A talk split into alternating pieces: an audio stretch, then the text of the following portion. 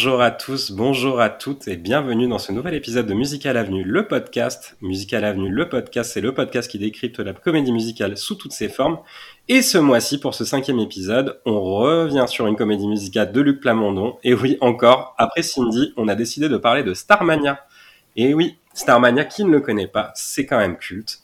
Et pour en parler, je ne suis pas tout seul, puisque je suis accompagné de Chloé. Salut Chloé Bonjour alors c'est la première fois pour toi dans ce podcast euh, et comme d'habitude c'est euh, le petit bisutage euh, de première fois. Est-ce que tu peux te présenter s'il te plaît?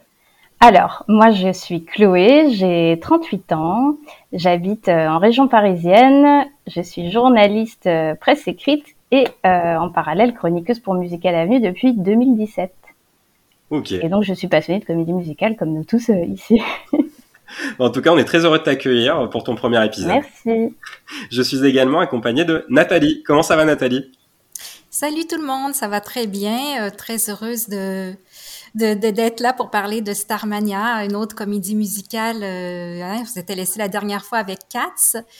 Euh, c'est les deux comédies musicales qui ont beaucoup marqué ma vie, mon enfance. Donc, ravie d'être là. Bah, on est très heureux de t'avoir aussi avec nous et hâte que tu, que tu nous en parles. Et enfin, je suis aussi accompagné de Fabrice. Comment ça va Fabrice? Bonjour à tous, ça va très bien.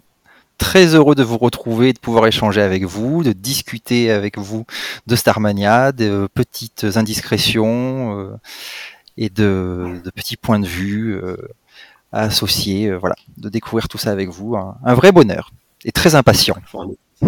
Ouais, bah, on est très impatient aussi d'avoir ton avis sur sur Starmania. Alors, si on parle de Starmania, c'est pas pour rien, c'est parce qu'en ce moment, ça se joue à la scène musicale jusqu'en février 2023, il me semble, et ça part ensuite en tournée un peu partout en France et également en Suisse et en Belgique, si je me trompe pas. Euh, alors, et pour certains qui ne connaîtraient pas Starmania ou qui auraient vécu dans une grotte pendant 40 ans, pendant 40 ans, je vais y arriver, Starmania, c'était ça.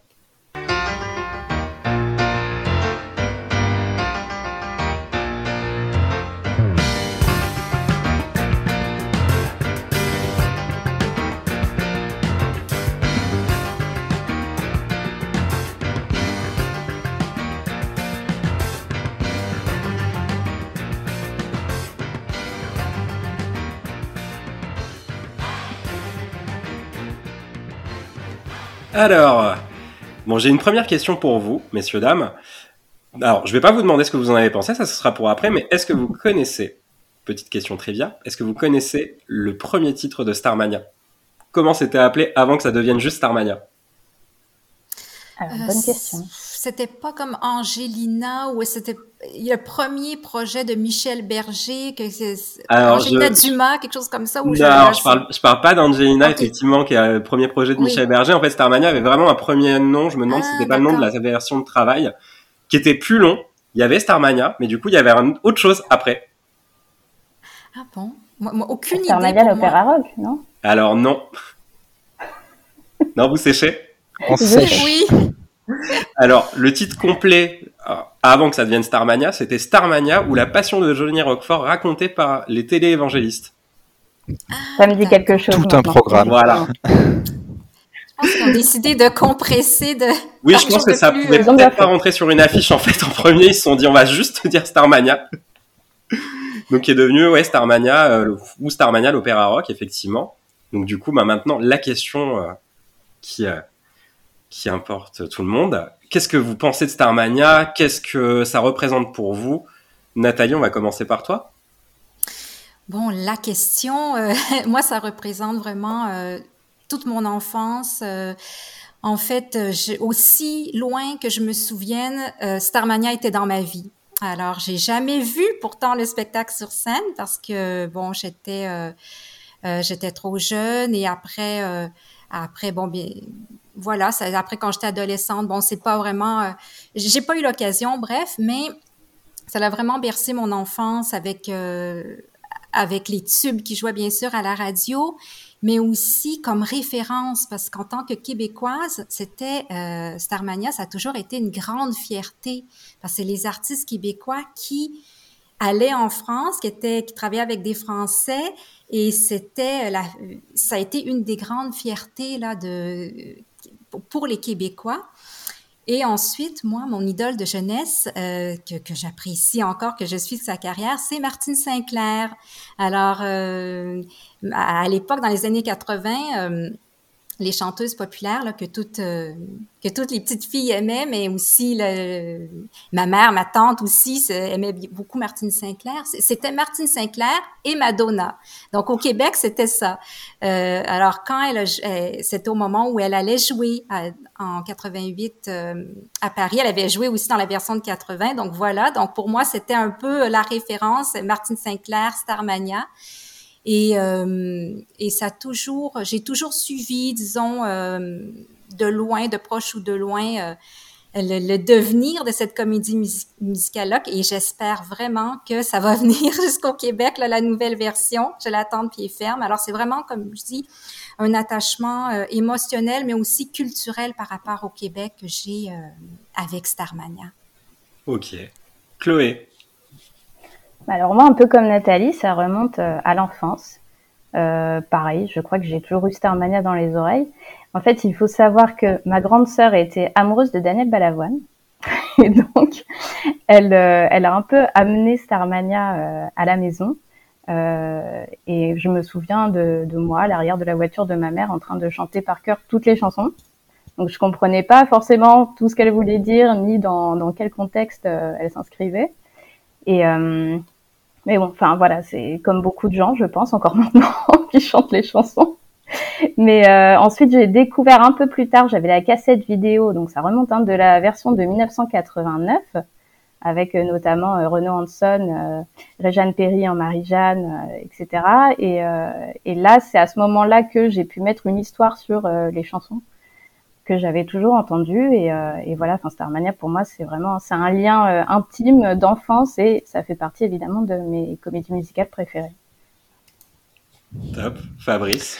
Oui, alors ben moi c'est un petit peu différent. Euh, on va dire que je suis venu à Starmania plus tard euh, et que c'est d'abord les chansons qui finalement euh, dépassent le cadre de la comédie musicale et qui sont vraiment intégrées dans notre culture populaire euh, chanson française que je chantais étant enfant, adolescent, sans vraiment savoir que ça venait d'une comédie musicale et comme peut-être beaucoup de, gens avec qui j'en parle ou quand on peut en parler ne savent pas forcément que ça vient de la comédie musicale. Et puis après, euh, la passion pour la comédie musicale prenant le pas, au détour de, de, petits échanges, on apprend que cette chanson c'est Starmania et que cette chanson c'est Starmania et que cette chanson c'est Starmania. Et puis on avait entendu parler de Starmania, on s'est dit mais donc euh, ça a l'air grandiose ce spectacle si on se renseignait un peu plus. Et puis voilà, après on découvre et, et c'est une grande claque. Et en fait, Starmania, euh, moi, je fais un peu des crises de boulimie dessus. C'est-à-dire que moment, il y a des moments dans ma vie où je trouve que ça correspond tellement à ce que on vit dans la société, à, une ambiance du moment. Je, trouve que ça, ça, ça, ça, colle tellement bien que j'écoute Starmania en boucle et un peu toutes les versions. Puis après, j'oublie un peu, je passe à autre chose. Puis tout d'un coup, on y revient. Et puis bon voilà, bien sûr, le spectacle revient, donc euh, on s'y replonge dedans avec euh, bonheur, délice, on redécouvre encore euh, d'autres façons d'appréhender les thèmes qui sont abordés. Donc voilà, Starmania, c'est un peu une Madeleine de Proust qui revient dans nos vies à tous de passionnés. Ouais, moi je suis un peu pareil que toi. Hein. Du coup, c'est vrai que j'ai découvert Starmania un peu tard. Je connaissais déjà plusieurs chansons parce qu'effectivement, comme tu dis, c'est tellement ancré dans la culture populaire sans que tu saches effectivement que ça vient de Starmania. Donc en fait, je me suis rendu compte quand j'ai commencé à m'intéresser au spectacle que je connaissais quasiment bah, une bonne moitié des chansons parce que ben quand on arrive en ville, j'avais déjà entendu à la radio parce que ben mes parents l'écoutaient. Euh, le Monde Stone, pareil. Donc tu te rends compte que c'est plein de petites chansons que tu as déjà entendues à certains moments, mais que tu tu sais pas forcément le rapprochement avec Starmania. Euh, du coup, c'est vrai que moi je me suis, m'y suis intéressé un peu tard. Et euh, quand j'ai découvert effectivement le spectacle, j'ai pas tout de suite regardé de captation et j'ai écouté tout l'album et je me suis dit c'est vachement bien, c'est hyper bien produit, c'est super bien chanté, enfin et toutes les versions sont, je pense, ont quelque chose d'incroyable et d'intemporel. Et je trouve que c'est aussi ça qui fait la force de, ce spectacle maintenant que j'ai découvert dans sa version de 2022, parce que du coup j'avais vraiment rien vu avant de voir celle de 2022 pour pas parasiter euh, mon avis ou faire de comparaison. Et je trouve que ça, même après euh, plus de 40 ans, ça reste toujours autant ancré dans l'actualité. Je pense qu'on aura l'occasion d'en reparler pendant pendant cet épisode. mais j'ai trouvé vraiment que ça faisait écho justement à plein de choses qui se passent actuellement dans le monde, et je pense que c'est vraiment ce qui fait la force du spectacle. Donc voilà. C'est exactement ça. C'est, je, je retombais sur une interview de Plamondon là, avec le podcast et j'ai dans mes petites notes euh, comment Plamondon présente euh, Starmania en 78, une tragicomédie musicale dont les chapitres ressemblent étrangement à ceux de l'actualité. C'est exactement ce que tu viens de ah, dire, Florian. C'est exactement ça. Mais du coup, euh, pour rappel, en fait, bah, la première version de Starmania, en tout cas, ça a déjà commencé avec un album qui est sorti en 1978 qui a été présenté, donc du coup, euh, qui a été écrit donc par Luc Plamondon et Michel Berger. Donc en fait, Luc Plamondon a fait le livret, Michel Berger a écrit tout ce qui est euh, aussi euh, sur la musique. Et donc de cet album a découlé aussi donc la première version de Starmania en 79, qui s'est jouée au Palais des Congrès à partir du 10 avril 1979. Donc du coup avec une mise en scène quand même de Tom O'Organ, qui avait travaillé sur Air et Jesus Christ, euh, Jesus Christ Superstar. Et euh, donc avec aussi des chorégraphies de Serge Gubelman, des décors de Beastable et des costumes de Randy Barcelo. Donc après, on a très peu d'infos sur cette version parce qu'il n'y a pas de captation. En fait, on a que l'album euh, comme témoin. Vous, cette première version, qu'est-ce que ça représente pour vous, Chloé? C'est vraiment euh, c'est l'album que j'ai écouté quand j'étais petite, avec voilà des interprètes qui sont devenus par la suite des, des, grandes stars, comme Daniel Balavoine, bon France Gall qui, qui voilà qui était déjà connu et euh, des artistes québécois aussi comme Diane Dufresne, pareil, qui avait déjà une grande carrière euh, euh, au Canada, Fabienne Thibault, etc. Et enfin, c'est des voix voilà qu'on a ancrées dans notre mémoire collective et et qui représentent Starmania. Et d'ailleurs, ce qui est marrant, ça, je fais un petit aparté, c'est que des personnes voilà qui ont vu la version de 2022 disent oui, mais je suis restée euh, trop ancré sur les voix d'avant. Enfin, c'est pas les mêmes voix qu'avant, et ont du mal à se détacher en fait de cette version. Et euh, bon, alors c'est sûr que voilà, c'est inscrit dans la mémoire collective, mais on parlera plus tard de la version de 2022 qui n'a pas à rougir euh, de, de enfin, même au niveau de ses interprètes de celle de 1978. Et euh, voilà, il y a des titres, enfin, qui ont disparu ensuite entre temps, euh, comme euh, Paranoia, justement, qui a été chanté sur l'album par Michel Berger et qui est revenu en 2022 avec le personnage du gourou Marabout, qui avait disparu à partir de, de 1989. Et voilà, des, des, des, des, voix, des morceaux, enfin des choses, voilà, qui sont dans ma mémoire de petite fille et que, je réécoute encore aujourd'hui avec plaisir d'ailleurs cette version. Fabrice? Ben, l'album de 79, je l'ai découvert très tard. Parce que comme euh, je suis encore euh, un bébé, en 79, je n'étais pas né, comme euh, peut-être tous ceux qui participent au podcast.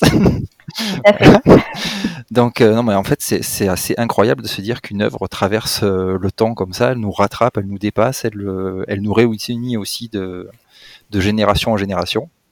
Et donc euh, oui, bien sûr, euh, arriver d'abord euh, par les chansons interprétées par les artistes populaires qu'on peut voir à la télé, et ensuite arriver à l'album d'origine et voir que ça vient de là avec la puissance vocale, la précision, et voir qu'en fait finalement ces chansons, elles sont tellement bien pensées qu'elles peuvent être réinterprétées à toutes les époques, dans des styles différents, avec des tessitures différentes. Elles gardent toute leur puissance, elles peuvent même expliquer des choses différentes en fonction de leur interprétation, je trouve que l'œuvre d'origine et avoir eu ce témoin de, créer ça dans les, en fin des années 70, c'est quand même assez grandiose de, pouvoir se dire que ça traverse comme ça et que finalement l'œuvre elle dépasse vraiment le, simple cadre d'un opéra rock.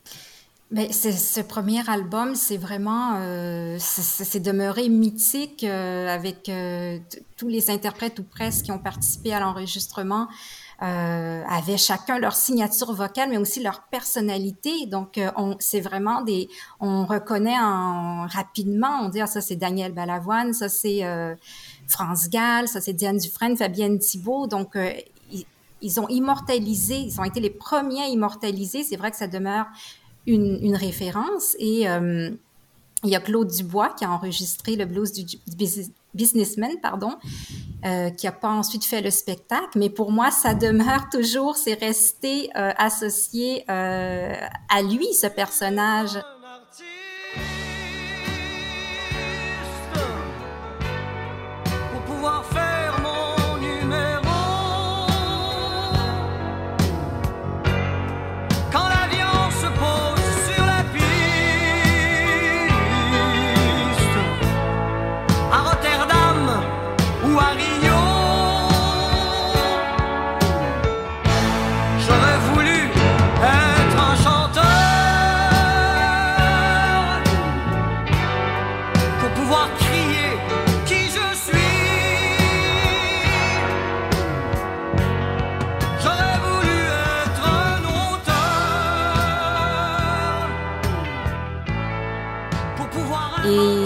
Il y a quelque chose de très particulier sur ce tout premier album parce que c'est lui qui a lancé tout.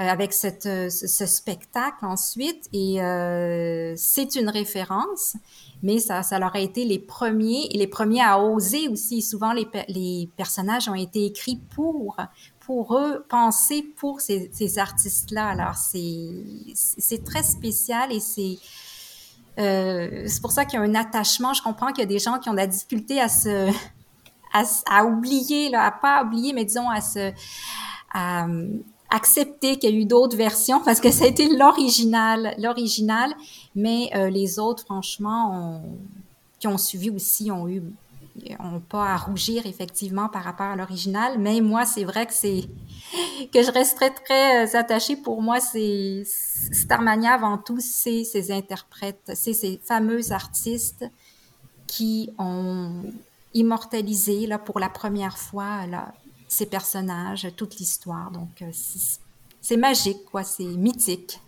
Ah, en parlant des personnages, justement, euh, je pense qu'on a aussi oublié de résumer l'histoire de Starmania, parce que ça aussi c'est important. Est-ce que quelqu'un veut se lancer potentiellement dans un résumé de Starmania? Je sais que c'est pas évident, mais est-ce que quelqu'un veut tenter sa chance? Euh, Alors, peut-être pas un résumé de Starmania. Je vais donner quelques pistes, puis vous, vous essaierez de compléter. je ne sais pas si on peut résumer Starmania, en fait. C'est dans, dans, tout ce que je note, je, me rends compte. Alors évidemment, il y a une histoire, il y a un fil conducteur, il y a des personnages qui sont liés, euh, mais il y a tellement de thèmes qui sont abordés. Chaque chanson, c'est peut-être un thème euh, intemporel à défendre. Euh, donc c'est un peu difficile de le résumer. Peut-être que de partir du vrai titre de Starmania, l'histoire autour de Johnny Rockford, est peut-être pas mal. Donc une histoire d'amour. Avec euh, des, des, anarchistes. voilà, des... je, je, veux bien euh, compléter. Euh, je globalement, en fait, ça se passe, ça se passe dans, dans une ville futuriste. Hein. On est dans une dystopie qui s'appelle Monopolis. Et dans cette ville, en fait, il y a en quelque sorte une lutte des classes, donc avec les pauvres qui vivent en bas, dans des souterrains, et les plus riches qui vivent au-dessus et qui sont euh, vraiment euh, incarnés par euh, Zéro Janvier, qui est un homme politique qui brigue la présidence de l'Occident du haut de sa tour dorée. Et, et, et, donc à côté de ça, effectivement, il y a des histoires parallèles qui s'entremêlent. Celle de l'actrice Stella Spotlight, qui va devenir une sorte de, de faire-valoir justement de Zéro Janvier pendant sa campagne. Euh, celle de, de Marie-Jeanne, qui est serveuse à l'Underground Café et qui voit passer un peu tous les personnages et qui est le fil rouge, le fil conducteur du spectacle, du spectacle parce qu'elle commente euh, ce qu'elle voit et, et, ça reste le personnage qui est toujours droit dans ses bottes du début à la fin. Euh, il y a Ziggy, son meilleur ami, euh, qui a introduit dans la comédie musicale les questions de, de genre, de par son homosexualité d'ailleurs, euh, en tout cas en France. Et ensuite, il y a aussi donc les fameuses étoiles noires, donc euh, un groupe de terroristes qui, qui, qui voilà, qui, qui, qui un peu la terreur dans Monopolis. Avec Sadia. Et euh, avec Sadia et Johnny Rockford. Et, euh, et qui vont rencontrer euh, au détour de l'émission Starmania justement euh, Crystal. Et voilà, sans en dire, sans en dire trop, Crystal va se retrouver mêlée à eux jusqu'au bout. C'était super bien résumé en tout cas parce que je sais pas si j'aurais fait mieux. Bravo Chloé. non mais voilà. J'ai essayé, c'est euh, dur. Hein, Ouais, c'est pas évident parce que moi en fait, tu vois, si j'avais résumé Starmania, moi j'aurais pu se dire que c'est des espèces de destins croisés entre des personnages qui se croisent à, à certains moments. Euh, et comme tu dis, entre le fil rouge chez Marie-Jeanne, donc cette euh, serveuse qui est dans un café bah, dans les dans les bas-fonds de la ville et qui du coup en fait voit défiler tout un tas de personnages et qui vit ce qui se passe à Monopolis, bah, soit avec les événements dans le café, soit à travers son écran de télévision. Euh, et, justement, comme tu dis, c'est le, seul personnage qui reste droit et qui, au final, est, euh, plus touché qu'autre chose par les événements qui, se passent dans sa ville. Je suis rien qu'une serveuse automate. Ça me laisse tout mon temps pour rêver. Même quand je tiens plus debout sur mes pas je suis toujours prête à m'envoler. Je travaille à l'underground café.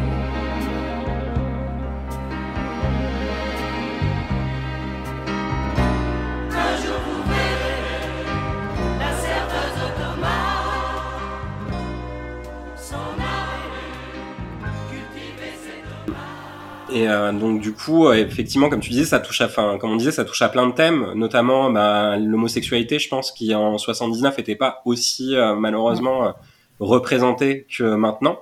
Donc je pense que le personnage de Ziggy a quand même été une petite révolution. Euh, on a 0 janvier, je pense qu'il reste aussi un personnage malheureusement qu'on n'a pas envie de voir, mais qu'on voit de plus en plus souvent en fait, bah, au travers d'hommes politiques ou de gens avec bah, de l'argent.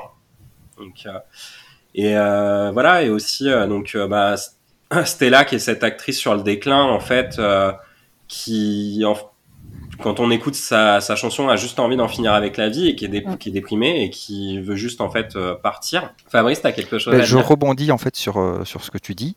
Euh, ça me fait penser que la difficulté qu'on a à éventuellement résumer l'histoire, c'est aussi ce qui peut dérouter un certain public. Je ne sais pas les échanges que vous avez pu avoir, mais moi j'ai- il y a des gens qui m'ont dit on a, on a, on a aimé, mais on n'a pas forcément compris ce qu'on a vu. Et je tiens à dire qu'en fait c'est volontaire, c'est une volonté de, de Plamondon et des, et des auteurs. Euh, je- ils ont voulu créer quelque chose de très complexe qu'il faut voir plusieurs fois, de nombreuses fois, pour s'en imprégner, pour comprendre tous les liens, les intrications, les subtilités, et pour vraiment l'apprécier, pour être transporté par l'œuvre. Je cite, Ah oui, mais- euh, 0 janvier, c'est quelque chose entre Hitler et Carter. Je trouve ça fantastique. Plamondon 78, voilà, je trouve ça génial. Mais c'est vrai que tu retrouves vraiment ce truc-là chez les 0 janvier qui est à la limite de la dictature en fait. Parce que quand tu, quand on écoute justement euh, son programme électoral, parce que du coup le personnage de 0 janvier, comme disait Chloé, euh, brigue la présidence de l'Occident, parce que du coup dans le Starmania, enfin à Monopolis, je crois que c'est tous les pays de l'Occident qui sont réunis sous une seule et même bannière, Mm. si je dis pas de bêtises. Et du coup, euh, qui en aurait la domination euh, quasi mondiale hein, si euh, il arrive au pouvoir. Et en fait, ben enfin, quand on regarde son personnage, effectivement, la comparaison avec Hitler est vraiment pas déconnante, quoi. Non, non, tout à fait. Puis en plus, je sais même pas si c'est vraiment une transposition de notre monde réel réuni sous une seule bannière d'Occident, ou si c'est un monde qui ressemblerait au nôtre, un peu, un peu rêvé, où vraiment on exacerbe le, les, les contraires et, et tout ce qui s'oppose entre les, les richesses et, les- et la pauvreté. Mais c'est justement, y a- y a- finalement, il y a plein de lectures. Chacun le recevra un petit peu euh, avec sa sensibilité. Et c'est c'est comme un grand tableau, ça parle euh, à des niveaux différents, à des personnes différentes, mais ça peut fédérer beaucoup de monde. Puis c'est surtout que par rapport à, enfin, au nombre de versions qu'il y a eu, il y a, chaque version retire, enfin, en tout cas, montre ce qu'elle a bien envie de montrer sur euh, les thèmes du spectacle. Évidemment, euh, Starmania, c'est un spectacle qui a évolué à travers le temps et qui, euh, qui a beaucoup changé.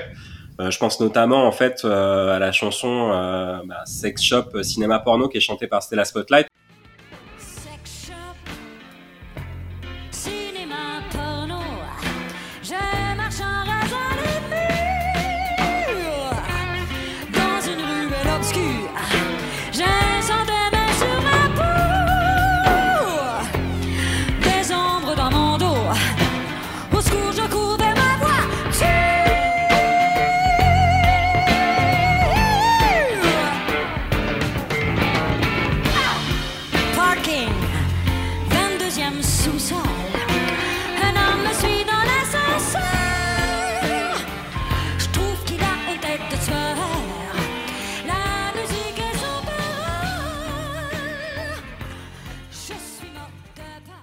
Qui reflète complètement euh, cette espèce de, euh, de lutte des classes où en fait ben, dans les bas-fonds c'est bah, c'est comme dit euh, comme dit Johnny Rockford donc quand on arrive en ville c'est vraiment c'est pauvre c'est en fait le contraste avec 0 janvier qui lui comme disait Chloé est dans sa tour dorée et qui voit pas les petits problèmes en fait de la population. C'est à dire quand lui il a la belle vie et que son, son seul objectif c'est ben, d'asseoir sa domination sur sur l'Occident et c'est ça que je trouve intéressant, et bah, du coup d'opposer ces personnages avec des, hum, des personnages comme Johnny Rockford et Sadia qui veulent juste potentiellement casser ce modèle-là euh, politique. C'est euh, c'est pour ça, je pense que c'est ce qui fait euh, cette œuvre intemporelle, en fait, ce qui rend Mm. cette œuvre intemporelle. complètement.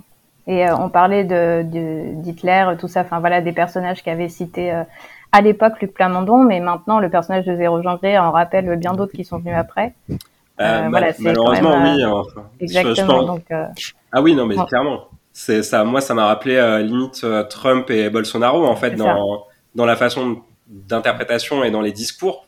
Et c'est là qu'on se dit que ben, c'est plus actuel que jamais et que la version de 2022 arrive peut-être au bon moment Mm. aussi. Exactement. Ça, ça parle d'éco-terrorisme, enfin ça parle de, de- de vraiment les sujets qui, qui- qui, qui sont là ce- devant nous depuis les trois derniers mois. C'est- C'est criant d'actualité. C'est criant d'actualité et de vérité. Euh, c'est, c'est- ça a passé les époques, mais à chaque époque, on peut s'identifier. Et c'est pour ça, je pense que les thèmes dépassent l'histoire, en fait. Quoique l'histoire, elle est intéressante et très intrigante, mais les thèmes, euh, euh, tous les thèmes, tout- tout- toutes les idées qui sont dans Starmania, ça, ça dépasse vraiment une simple histoire. Et c'est pour ça aussi que je crois que les gens sont, sont beaucoup intéressés aux chansons sans voir le spectacle, parce que les chansons racontent chacune un petit bout de, de ces thèmes, quoi. C'est c'est ça qui est bien. Oui, puis surtout, bon après, euh, on, va, on va revenir un peu à la version de 79. Du coup, euh, alors bon, je vous, je vous ai envoyé un document en amont de ce podcast. Malheureusement, je vous, je vous ai donné la réponse dans les dans les infos à retenir. Mais est-ce que vous savez combien de temps ça a été juste joué au casino, de- enfin au Palais des Congrès, au casino de Paris, non, Oui. Palais des Congrès. Trois- 33, 33 séances, je pense. 33 représentations, euh, quelque Ouais, chose comme ça, non? C'est resté que quatre semaines en fait à l'affiche Ouais. du Palais des Congrès. Ça a vraiment euh, pas duré très longtemps. Donc c'est Mm. vraiment. euh, je pense que c'est aussi pour ça qu'on n'a pas eu de captation, c'est que ça n'a pas resté très longtemps. Et est-ce qu'on avait aussi les moyens de faire une captation à l'époque? Je suis pas sûr. En tout cas, peut-être dans les archives, je ne sais pas. Mais euh, non, cette version en fait, elle n'a pas été jouée très longtemps. Et euh, de ce que j'ai pu lire en fait à droite à gauche, il paraît que Plamondon et Berger n'étaient pas hyper contents justement que ça que le spectacle quitte l'affiche, parce que du coup, il n'est pas parti en tournée. Et, euh, Mm. et du coup, euh, bah, il a été du coup réadapté ensuite, notamment euh, en 80 au Québec, pays natal de Luc Plamondon. Il a été joué à la Comédie Nationale de Montréal, et cette fois-ci avec une euh, mise en scène d'Olivier Reichenbach. Je connais pas bien cette version-là, en fait, à part le fait qu'il y avait euh, Martine Sinclair, mais c'est vraiment, euh, si on en revient à Martine Sinclair, que j'aime beaucoup, elle a été révélée, elle avait seulement 17 ans dans Starmania, donc ça l'a vraiment lancé sa carrière pour elle. Et si je peux juste compléter aussi pour le... Qu'est-ce qui est fascinant, qu'il n'y ait pas de captation justement de la toute première version, ça ajoute à- au mystère, hein, Mm. au mystère, euh, au- fait que ça soit mythique. Et je pense qu'ils auraient pu continuer. En effet, c'est juste parce qu'il y avait le Bolshoi qui était programmé, si j'ai bien compris, juste après. C'est ça, ouais. Et euh, c'était une autre organisation à l'époque, donc ils a- ils avaient pas le choix de quitter là, le- quitter les lieux. Mais pour la version de 80, en fait, euh, oui, ça, ça a eu un très bel accueil euh, au Québec. Euh, ça a lancé aussi le phénomène vraiment parce que c'était joué là, au Québec avec des, des artistes québécois euh, uniquement, je crois, dans ce cas-là. Mhm. Euh, si je me trompe pas, parce que souvent il y a la version, mais en France, c'est encore mieux parce que c'était à chaque fois en France, il y avait les un mélange entre le Québec et la France et c'est la c'est la base de Starmania avec euh, Plamondon Berger aussi déjà dans la création ce mix euh, ce mix origi- originel de de la toute première version euh, de 79 oui Ouais, c'est ça, parce que du coup, dans 79, c'est vrai qu'on n'a pas trop parlé du casting. Enfin, on l'a évoqué très rapidement quand on a parlé de Fabienne Thibault, euh, Diane Dufresne, mais aussi on avait quand même euh, ben, Daniel Balavoine qui, euh, qui, bah, qui a lancé en fait sa carrière avec Starmania. Je pense qu'on le sait, tout le monde ne le sait pas. Mais on avait aussi France Gall qui jouait le rôle de Cristal, donc qui elle, je pense, a quand même contribué aussi à, succès du spectacle, je crois qu'elle était déjà connue à l'époque, il me semble. Euh, donc euh, du coup qui a pu attirer effectivement un public qui aurait pas et forcément euh, qui serait pas allé voir le spectacle je pense Oui, je voulais dire, oui, je pense qu'à l'époque, il, il, euh, en fait, euh, au tout début, il voulait pas qu'il y ait de stars dans Starmania, justement, mais euh, bon, euh, de fil en aiguille, comme France Gall était la conjointe de, de Michel Berger, bon, les, les producteurs peut-être aussi exigeaient une vedette. Luc Plamondon a dit, bon, mais moi aussi, je vais mettre ma vedette, Diane Dufresne, pour, euh, pour, pour laquelle il écrivait des chansons. Et donc, c'est euh, Daniel Balavoine, je crois qu'il avait déjà son succès, le chanteur, qui, avait, qui était sur. en tout cas, Je ne vais pas me mélanger dans les dates, mais il commençait lui aussi, mais Mhm. ça l'a vraiment lancé. Et euh, ça l'a révélé ensuite, bien sûr, euh, Fabienne Thibault. Mhm. Et, et voilà. Donc, euh, mais il y avait toute une, euh, une guerre d'ego. Hein, Ouais. L'ego est abordé dans Starmania, hein, l'ego trip et compagnie, la quête toujours de lumière. Mais il y avait aussi une guerre d'ego entre euh, ces premiers, là, ces premiers artistes, là, les Québécois, les, les Français avaient d'autres euh, façons de voir euh, le jeu, le chant et compagnie. Donc, ça a créé des petites frictions que euh, Fabienne Thibault raconte dans son ouvrage Mon Starmania. Donc ça, c'est assez ben, rigolo. là. Aujourd'hui, on trouve ça rigolo, mais à l'époque, j'imagine que c'était pas si évident euh, entre eux, là, les, les, frictions. C'était surtout oui, entre les artistes français et les artistes québécois, québécois. qui n'avaient pas la même façon de chanter et, euh, et d'appréhender ce que c'était, ce qu'était un spectacle musical. Et, et oui, il y a la, la guerre d'ego se poursuivait en coulisses après le spectacle. Et justement, euh, Fabienne Thibault, dans son livre, raconte euh, voilà, qu'un jour, il y a eu une altercation entre euh, Diane Dufresne et Daniel Balavoine sur la façon de chanter, justement, et que Daniel Balavoine ensuite était en pleurs dans les coulisses. Et, mm. oui, j'imagine que ça n'a pas dû être facile, mais non, ça contribue au mythe. Et oui, pourtant Daniel Balavoine a tellement une voix extraordinaire. Alors, ben, c'était, je pense, des fois juste des, des petites, hein, des petites choses entre artistes qui et, et, Fabienne Thibault qui arrivait au milieu de tout ça, qui elle, euh, elle, venait d'une d'une vie plutôt simple. Elle, débarquait dans le milieu, puis elle avait devait faire face avec euh, avec ses égaux, France Gall, qui était quand même euh, la, la, la, femme de Michel Berger, je pense qu'il voulait être un petit peu à part aussi dans les répétitions, mm. qui avait un petit peu ses, ses caprices de star. Diane Dufresne aussi, flamboyante, qui prend sa place. Donc, euh, ça devait pas être évident pour euh, pour tout le monde et non plus pour euh, le metteur en scène, pour les toute l'équipe de création de devoir euh, encadrer tous ces artistes-là. Mais au final, ça a donné vraiment un, très beau résultat de les voir réunis sur scène. Bon, je pense qu'on a dit pas mal de choses sur la version 79. On va quand même clôturer le chapitre parce que c'est impossible, je pense, de ne pas écouter un extrait au moins d'une chanson culte.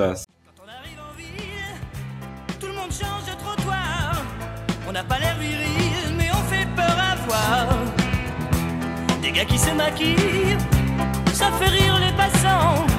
Mais quand ils voient du sang sur nos lames de rasoir, ça fait comme un éclair dans le brouillard.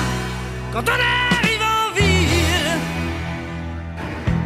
Alors du coup, ouais, on va, on va revenir sur la version de 80 aussi, parce que du coup, il y avait une petite subtilité dans la version de 80 qui est présente sur l'album, mais qui n'a pas été réutilisée pour les autres versions. Est-ce que vous saurez trouver ce que c'est?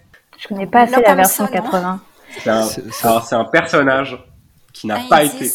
Ah, c'est pas le, c'est le, l'extraterrestre, le final. Si c'est l'extraterrestre, bravo Fabrice. Ah, Parce que du coup, il y avait une autre fin qui était prévue pour Starmania. Alors, je pense qu'on peut, je ne sais pas si on spoil du coup euh, ou pas euh, la fin de Starmania, mais on peut raconter la fin de l'extraterrestre, oui, parce on peut raconter la fin de l'extraterrestre parce qu'en fait, à la fin du spectacle, ce qui était prévu, c'est qu'il y a un extraterrestre qui vienne sur Terre et qui n'a pas très envie de venir, en gros, mais que ben ils ont, ils sont un peu entretués et autres pour rien et que ben malheureusement, ça va continuer encore et encore. Donc du coup, c'est, je pense que c'est la seule fois dans toutes les versions de Starmania qu'on a eu le personnage de l'extraterrestre qui était joué par Francis Martin, donc mm. dans la version de 80. Mm. Et euh, on le reverra plus.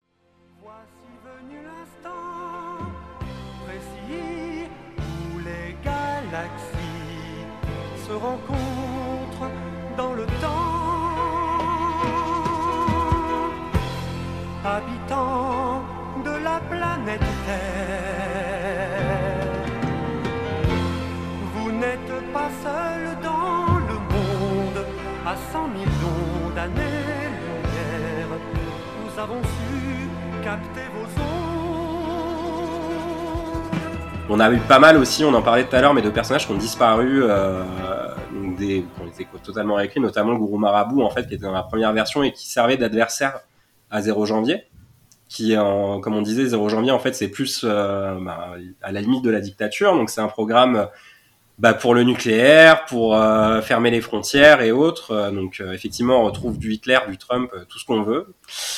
Et bah, du coup, le gourou marabout, c'était lui, du coup, se présente face à 0 janvier aux élections. Et bah, lui, il prône quelque chose de retour au naturel, très vert, très nature.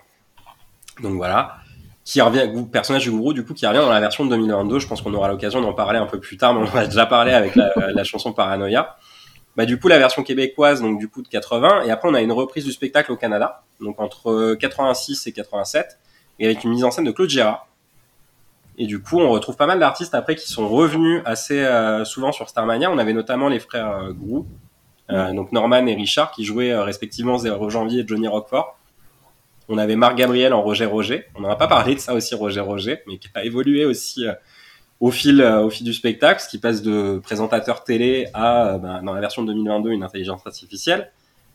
Et du coup, donc on avait Marie-Carmen en Marie-Jeanne, Maude Grenier en Sadia, Anne Bisson en Cristal, Jean Leloup en Ziggy et Marie-Denise Pelletier en Stella Spotlight. Je, j'ai très peu d'infos sur cette version. Mais ce que je peux dire, moi, pour compléter, eh bien, c'est que c'est des noms qui sont restés après, euh, que ça a bien euh, lancé ou ass- assis leur carrière. Euh, Marie-Denise Pelletier, Marie-Carmen, c'est, c'est, ça demeure des chanteuses bien aimées, bien connues au Québec, qui ont continué leur carrière. Et effectivement, c'est très intéressant, le- les frères Grou, les fameux frères euh, Normand et... et Richard, parce qu'ils ont joué dans trois productions Ouais. quand même. Production du Canada en 86 et ensuite à Paris en 88 et après à la fin des années 90 encore à Paris et toujours les rôles de Johnny Roquefort et de Zéro Janvier.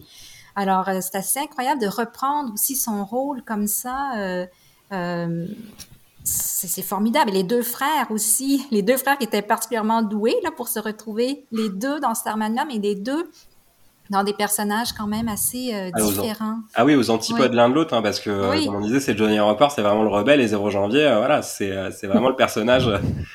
Donc, euh, mais c'est c'est vrai que c'est assez marrant, en fait, parce que moi, quand je l'avais lu, j'y croyais pas. Je- J'ai vu le même nom de famille, je me suis demandé, effectivement, oui, comme tu disais, Nathalie, c'est vraiment les deux frères, donc du coup, euh, assez incroyable quand même comme coïncidence. Donc, bah, après cette version-là, évidemment, Starmania est revenu en France. Donc en 88, comme tu disais, Nathalie, donc a joué au Théâtre de Paris, au Théâtre Marigny, et notamment au casting, bah, on avait Morane, puis Réjeanne Perry qui jouait le rôle de Marie-Jeanne. Euh, on en reparlera d'ailleurs de Morane, parce que c'est vrai que le rôle lui a quand même euh, été très lourd à porter pour elle. On avait Sabrina Laurie en Stella Spotlight, donc on retrouve Norman Grou et Renaud Anston en Johnny Roquefort. On a eu Martine Sinclair et Nathalie Lermite sur Crystal. Venta et Bruna Giraldi en Sadia, Richard Grou et Michel Pascal en 0 janvier, et on avait Luc Lafitte et Jean-Jacques Fautou sur Roger Roger. La seconde version est très différente quand même de, bah, la version de 79, parce que bah, évidemment nouveau casting, qui a plusieurs, enfin plusieurs arrangements musicaux qui ont été modifiés, donc toujours sur une mise en scène de Michel Berger et Luc Plamondon. Donc là, par contre, on avait une captation. Vous, qu'est-ce que vous en avez pensé et qu'est-ce que vous pensez effectivement de la, de la musique en fait et des réarrangements musicaux qui ont été faits pour cette version? Alors, on a juste oublié euh, en Ziggy, Renaud Hanson. Ah euh, oui, pardon. Bah, non, je crois que je l'ai dit. Ah non, Renaud Anston, oui, pardon. Vous voyez, excuse-moi. Ouais. Et, et Solal ensuite euh, en Ziggy. En Ziggy, oui. Euh, bah, c'est une version en fait qui a été euh, pas mal raccourcie par rapport euh, par rapport à la première et même à celles qui sont jouées euh, au Canada. Ensuite, euh, le le but était de la rendre un peu plus efficace, un peu plus lisible. Et euh, cette version-là, euh, voilà, moi c'est celle que je connais euh, sur scène parce que c'était euh, effectivement la seule captation qu'on a pu voir avant le retour en 2022. Enfin, en tout cas moi que j'ai vu parce qu'ensuite il y a eu la version dont on parlera plus tard euh, à Mogador. Euh, non, mais c'est alors quand on la regarde encore aujourd'hui, cette version, elle a un peu vieilli. Euh, au niveau voilà de, de la captation, de la manière dont c'est filmé. Alors il y a la fameuse caméra à neutrons de cristal, moi qui me faisait rire quand je regardais, mais qui revient en 2022. On en parle de la caméra à neutrons, ce qui est assez drôle.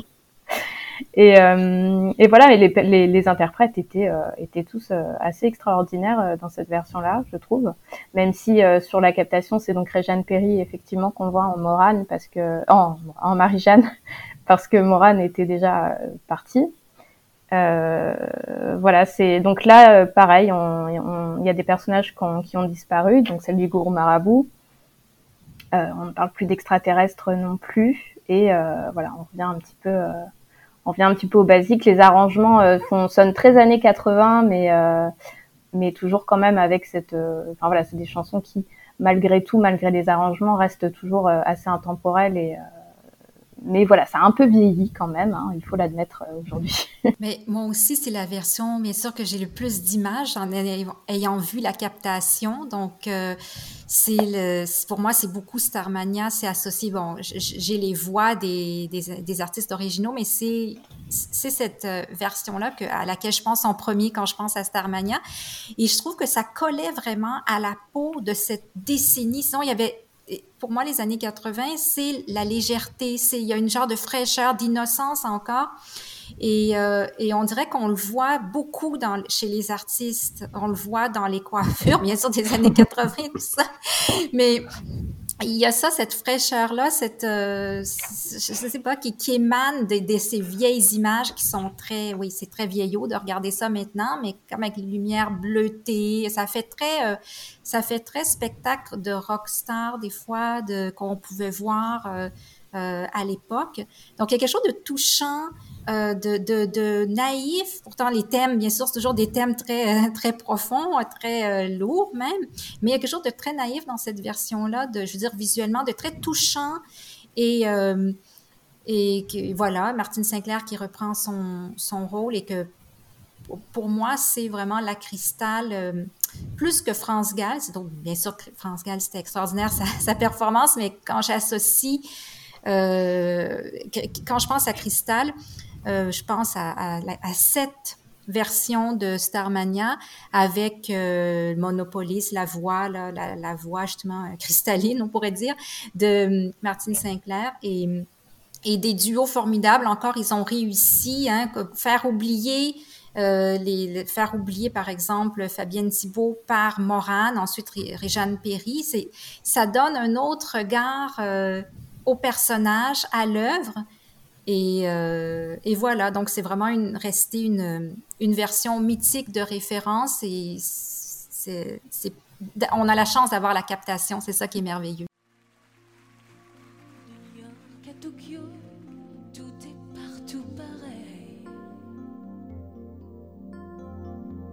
On prend le même métro vers les mêmes banlieues. Tout le monde a la queue leu Les néons de la nuit remplacent le soleil. Et sur toutes les radios, on danse le même disco. Le jour est gris, la nuit est bleue. Dans les villes de l'an 2000, la vie sera bien plus facile aura tous un numéro dans le dos et une étoile sur la peau. On suivra gaiement le troupeau dans les villes. Alors, c'est clairement pas ma version préférée. Désolé. Mais oui, oui, c'est une, c'est une version qui a, qui a un peu vieilli, je vous, je vous rejoins.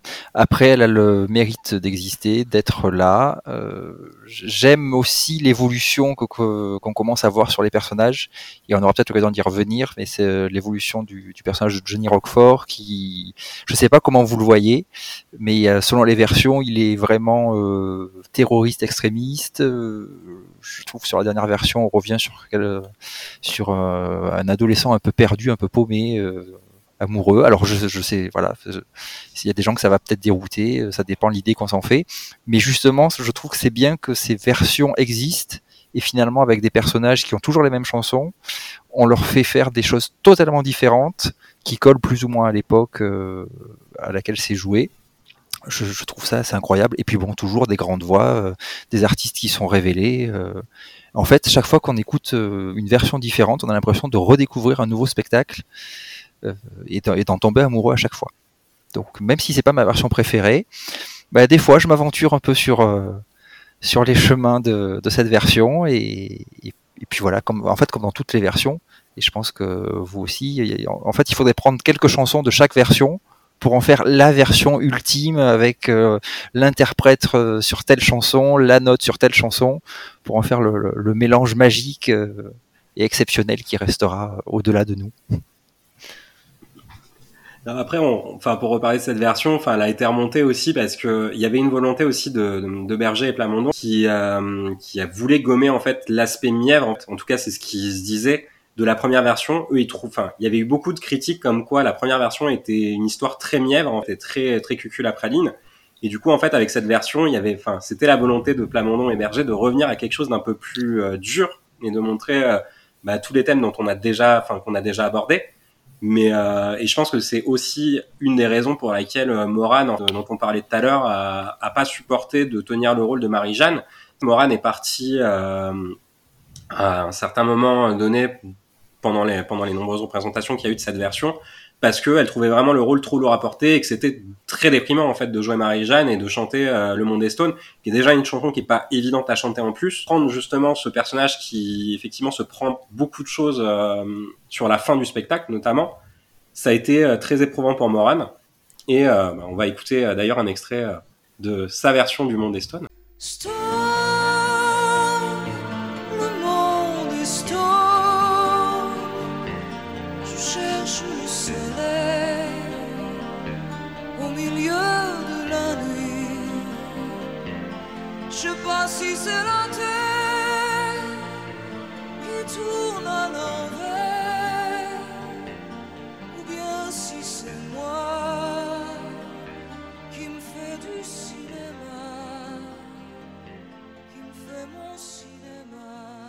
Et c'est vrai que cette version de Moran, enfin moi moi c'est vrai que du coup j'ai pas donné mon avis sur cette version-là. C'est vrai que moi c'est pareil un des albums que j'ai plus écouté, euh, en tout cas cette version-là. Et c'est vrai que je trouve, alors je, je déteste faire des comparaisons, mais c'est vrai que par rapport à, ver- enfin, à la version de Fabienne Thibault, je trouve qu'il y a une sensibilité dans la voix de Moran qui se ressent Mhm. énormément avec cette voix rauque en fait qu'a Moran, qui est assez particulière et qui plaît pas à tout le monde.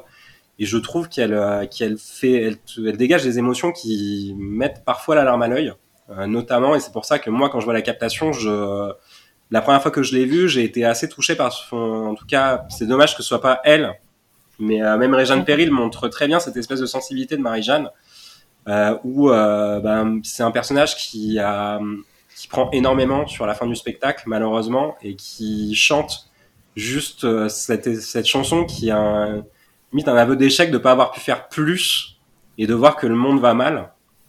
Et euh, je trouve je trouve ça très enfin très beau. C'est- magnifique et on peut, même si on l'a écouté euh, un million de fois, co- comment faire pour ne pas être ému quand on la réentend, surtout avec la voix de Morane, effectivement. Et c'est une chanson qui, euh, à laquelle on peut tous s'identifier, à laquelle on sent euh, notre impuissance, on sent par rapport aux événements du monde, ça, vient nous chercher profondément. Et ce personnage est particulièrement troublant, de toute façon, de Marie-Jeanne, qui, euh, comme je dis, on s'identifie, on, on a de la compassion, en même temps, on sent que c'est, ça représente beaucoup dans Starmania comme euh, que- qu'est-ce qu'on peut faire pour changer le monde, Que- qu'est-ce voilà, donc euh, c'est c'est assez troublant, oui. Et c'est pas écouter quand on va mal, parce que Non, je peux comprendre que Moran a eu de la difficulté à, à, le- à la- à interpréter ce personnage-là parce que c'est des chansons vraiment que ça te, ça, ça te fait vivre beaucoup d'émotions. Ouais, puis, puis les paroles sont dures quand même parce qu'on parle d'un personnage qui a, qui dit euh, j'ai plus envie de me battre. euh, Enfin, je voudrais, je voudrais seulement dormir. En fait, c'est presque une. Enfin, bah pour moi c'est un, enfin c'est un aveu d'échec de pas avoir pu faire plus comme je disais et euh, ben presque euh, j'ai plus du tout envie de vivre dans ce monde-là donc euh, je préférerais mourir plutôt que de vivre ce que je suis en train de vivre actuellement et ce qui se passe dans le monde. Donc c'est vrai que c'est ça qui rend le le rôle, je pense, très dur à tenir, puisque c'est quand même des paroles qui sont très très dures, qui sont très bien écrites, mais qui sont très dures, je pense, à interpréter, surtout quand, pour l'interprète euh, du rôle de Marie-Jeanne. Donc je peux comprendre, comme tu dis, Nathalie, que Morane, en fait, n'ait pas pu euh, aller jusqu'au bout, parce que je pense que euh, psychologiquement, ça doit être quand même compliqué tous les soirs euh, de tenir ce rôle-là. Starmania, c'est pas joyeux de toute façon. c'est Ah non, non, Hein, voilà. c'est S'il y, en- a qui pensent qu'ils vont voir un, un divertissement, euh, c'est pas du tout le cas. Enfin, c'est div- disons divertissant, mais c'est pas, ce n'est pas Bah, joyeux. Disons que le premier acte te montre pas vraiment ça. Enfin, c'est- le premier acte, je le trouve quand même plus. Alors, c'est dramatique, hein, tout ce qui se passe à Monopolis, mais je trouve effectivement qu'il y a ce- cette mise en place dans le premier acte où tu ressens quand même de. euh, Oui, il y a un espoir. Enfin, tu- voilà, il y a, il y a quand même un espoir parce que bah, il y a cette histoire d'amour en fait qui vient se greffer entre Johnny Rockford et Crystal. Donc tu y crois et c'est vrai que le deuxième acte en fait est un tunnel, je pense, d'émotions fortes et de dramaturgie qui C'est est, ça, euh, bah, qui se termine sur un point culminant en Naziland, donc euh, la boîte euh, de nuit dans la tour de 0 janvier, où bah, malheureusement certains des personnages perdent la vie et où les quelques personnages qui restent, dont Marie-Jeanne, sont, euh, enfin, ne peuvent rien faire de plus. Si vous n'aviez jamais vu, vous venez d'être spoilé. Il y a prescription, ça fait 40 Oui, on considère qu'au bout d'un moment, vous, vous avez peut-être euh, eu quelques. De, de- de toute façon, il fallait qu'on revienne sur les différences, euh, sur les différences, parce qu'il y a beaucoup de, beaucoup, de- enfin, beaucoup d'évolutions dans la mort justement de, de certains personnages. On en reparlera un peu plus tard, Mm. euh, notamment pour parler de la version de 2022, parce que du coup, bah, il y a plein de symboliques en fait euh, sur cette fin. Et euh, dépendant de comment elle est agencée, ça change beaucoup de choses. Donc voilà, donc pour la version de, euh, donc de 88. Mais du coup, après celle-là, bah, il y a eu euh, la version dont parlait Chloé tout à l'heure. Il y a eu la version au théâtre Mogador qui s'est tenue à partir de 1993.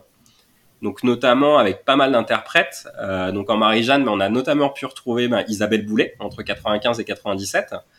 0 janvier, on retrouve Richard Grou, euh, donc qui a joué le rôle entre 97 et 99. Johnny Roquefort, on a eu deux interprètes quand même notables. On a eu Bruno Pelletier, donc euh, bah, que je pense beaucoup de gens connaissent parce que Notre-Dame de Paris aussi. Donc de 93 à 95, et on a eu ben quelqu'un, un acteur de, Cindy Cendrillon 2002. On a eu Frank Sherbourne qui a joué le rôle de 99 à 2001, donc c'est vraiment le grand écart. Euh, donc on a eu aussi bah, Judith Bérard, pareil qu'on a retrouvé euh, dans son Cindy, donc de 93 à 96, qui jouait Crystal.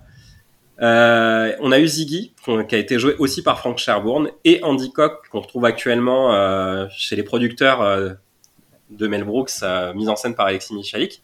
Et on a eu Patsy Galante aussi, qui a tenu quasiment sur l'intégralité des représentations. Elle a tenu de 1993 à 2001, donc qui était La Palma dans Cindy Cendrillon 2002. Donc si vous voulez qu'on en parle un peu plus, vous avez notre épisode précédent, si vous voulez qu'on parle de Cindy. Donc voilà, qui était Stella Spotlight. Et du coup, c'était sur une mise en scène de Lewis Furley. Et il y avait une petite particularité aussi sur ce spectacle, c'est qu'en fait, il y avait des représentations totalement en anglais. Parce qu'il y avait une volonté de vendre le spectacle à l'international. Donc du coup, est-ce que Chloé, je pense que tu disais que tu voulais en parler tout à l'heure, vas-y, tu as la parole. Alors moi, je ne connais pas cette version. Je n'ai jamais vu ni captation euh, et je ne l'ai pas vue sur scène. Mais par contre, j'ai vu des images qui m'ont laissé vraiment perplexe. C'est-à-dire, c'était une vision euh, très très futuriste. Enfin, euh, l'histoire de Starmania déjà se passe euh, voilà dans le futur, mais alors là, c'est une, c'est, limite de la science-fiction et j'ai été très perturbée par les, les costumes, les décors et les manières d'interpréter euh, dans les extraits que j'ai vus. Et en fait, ce qu'il faut savoir, c'est que cette version de Lewis Furet, euh, France Gall l'avait vue et elle a été mais hors d'elle. Euh, C'est-à-dire que ça, c'était pas du tout. Enfin, pour elle, on n'avait pas respecté l'esprit euh, du spectacle et en fait, c'est suite à ça qu'elle a refusé de, de donner les droits. Et, euh, et c'est pour ça qu'on a attendu si longtemps ensuite avant de pouvoir revoir une, euh, une version de Starmania sur scène. C'est que voilà, ça avait énormément déplu à France Gall et je peux la comprendre parce que alors je pense que voilà, il y en a qui aiment, euh, il y en a qui n'aiment pas, mais moi, enfin, ce que j'en ai vu de cette version, ça m'a laissé un peu, un peu perplexe. Je t'avoue- que j'ai pas du tout vu d'image ou euh, de vidéo de cette version. Je serais très curieux d'en voir du coup parce que vu ce que t'en dis, ça a l'air quand même d'être assez euh, pas mal. Enfin, ça a l'air d'être Ah, pas mal. c'est euh, C'est une vision. C'est, ça, ça- Ah ouais ça ne ressemble à rien. Alors, je ne sais pas par quel euh, point aborder euh, ce spectacle. Moi, dans mes notes, j'ai noté euh, WTF. voilà. Donc, euh, non, non, c'est, c'est, oui, c'est, c'est vraiment très différent des autres versions. Alors, euh, moi, j'ai noté vraiment un côté extrêmement rock. Là, on est même plus sur de l'opéra rock, on est presque sur du hard rock, euh, du concert, euh, voilà, vraiment sur euh, sur du trash. Voilà, que ce soit au niveau des décors, au niveau des interprétations, c'est quand même très puissant. Euh, Il y a beaucoup beaucoup d'arrangements musicaux euh, assez, euh, ben oui, assez hard rock aussi.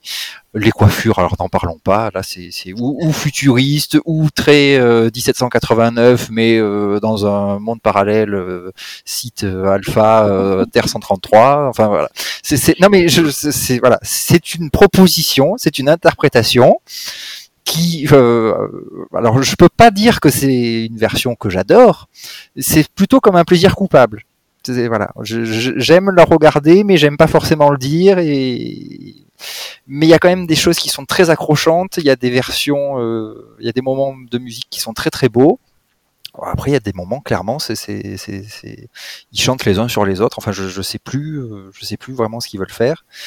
Mais c'est- voilà, je vous le conseille quand même, euh, vraiment vraiment à regarder. Après, il y a des il y a des il y a beaucoup de, de transitions musicales où en fait il y a des fins de chansons qui s'enchaînent avec des débuts d'autres chansons et ils chantent les uns sur les autres. Les couplets sur le, sont imbriqués les uns dans les autres. Euh, voilà. Donc euh, euh, c'est assez original. Ça, apparemment, ça n'avait pas, été fait avant et c'est pas pas l'angle qui a été pris sur la sur la version 2022. Et... Euh, surtout de ce que j'ai pu voir, c'est quand même, enfin, c'est quand même une version qui est partie en tournée dans toute la France, il me semble, euh, si je dis pas de bêtises, que ça s'est joué à Mogador pendant un temps et après c'est parti en tournée. Euh. Et elle a duré très longtemps cette version, donc. oui, c'est ça, parce que du coup, moi j'ai des dates jusqu'à quasiment 2001 en fait, donc.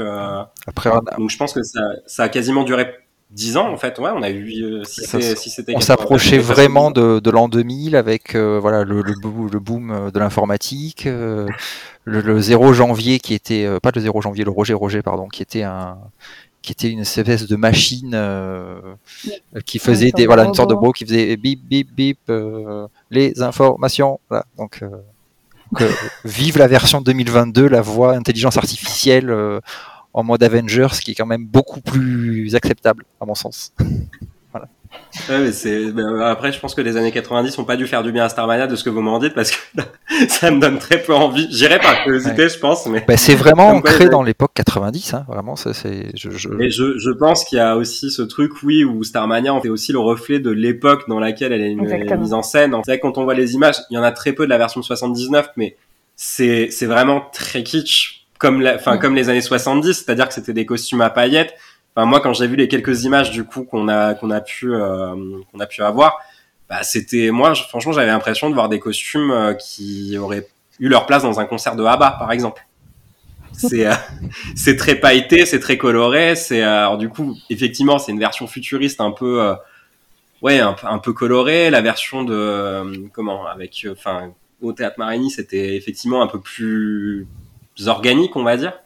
Donc euh, non, non, je pense que c'est vraiment euh, le reflet de son époque euh, à chaque fois et de l'époque où, elle est, enfin, où la pièce est mise en scène. je, je, pense même qu'il y a de l'expérimental pour Notre-Dame de Paris. Ça, c'est quand je revoyais des, des, captations. Il y a un moment avec Stella Spotlight, c'est à mon avis une expérimentation pour faire le supplice de de Garou, de Quasimodo dans Notre-Dame de Paris où elle est sur la, voilà, sur la, roue, elle est euh, suspendue pareil un peu dans les airs. Euh, voilà. D'accord. Il y, a, y, a un moment comme ça qui m'a un peu marqué. Euh, voilà. je, je... Bah vraiment falloir que j'aille voir cette Mais rien que, rien que cette version en fait nécessiterait un podcast pour la décrypter et pour euh, essayer de comprendre ce qu'ils ont voulu faire, ce qu'ils ont voulu proposer. C'est vraiment assez éloigné de, des autres versions. Mais euh, du coup, on parlait tout à l'heure justement, enfin, de euh, la volonté d'exporter le spectacle à l'étranger. Il y a quand même eu comme un rayonnement de Starmania à l'étranger parce que du coup, bon bah, il y a beaucoup d'artistes qui ont repris euh, les chansons de Starmania. Je pense notamment donc ben, à Céline Dion qui avait repris Ziggy et beaucoup de chansons justement sur un album quasiment entièrement consacré aux chansons de Lucas Mondon. je pense aussi donc à la version de de Cindy Lauper aussi de, du Monde Stone et non pas Cindy Crawford comme j'ai pu le dire euh, précédemment. voilà, c'était en off. On a eu aussi euh, donc Peter Kingsbury qui avait repris euh, SOS d'intérieur en détresse qui est aussi une chanson culte du spectacle dont on n'a pas encore parlé. On a un extrait de cette version et on vous la met tout de suite. This is too high a price to pay. Now Might as well take me.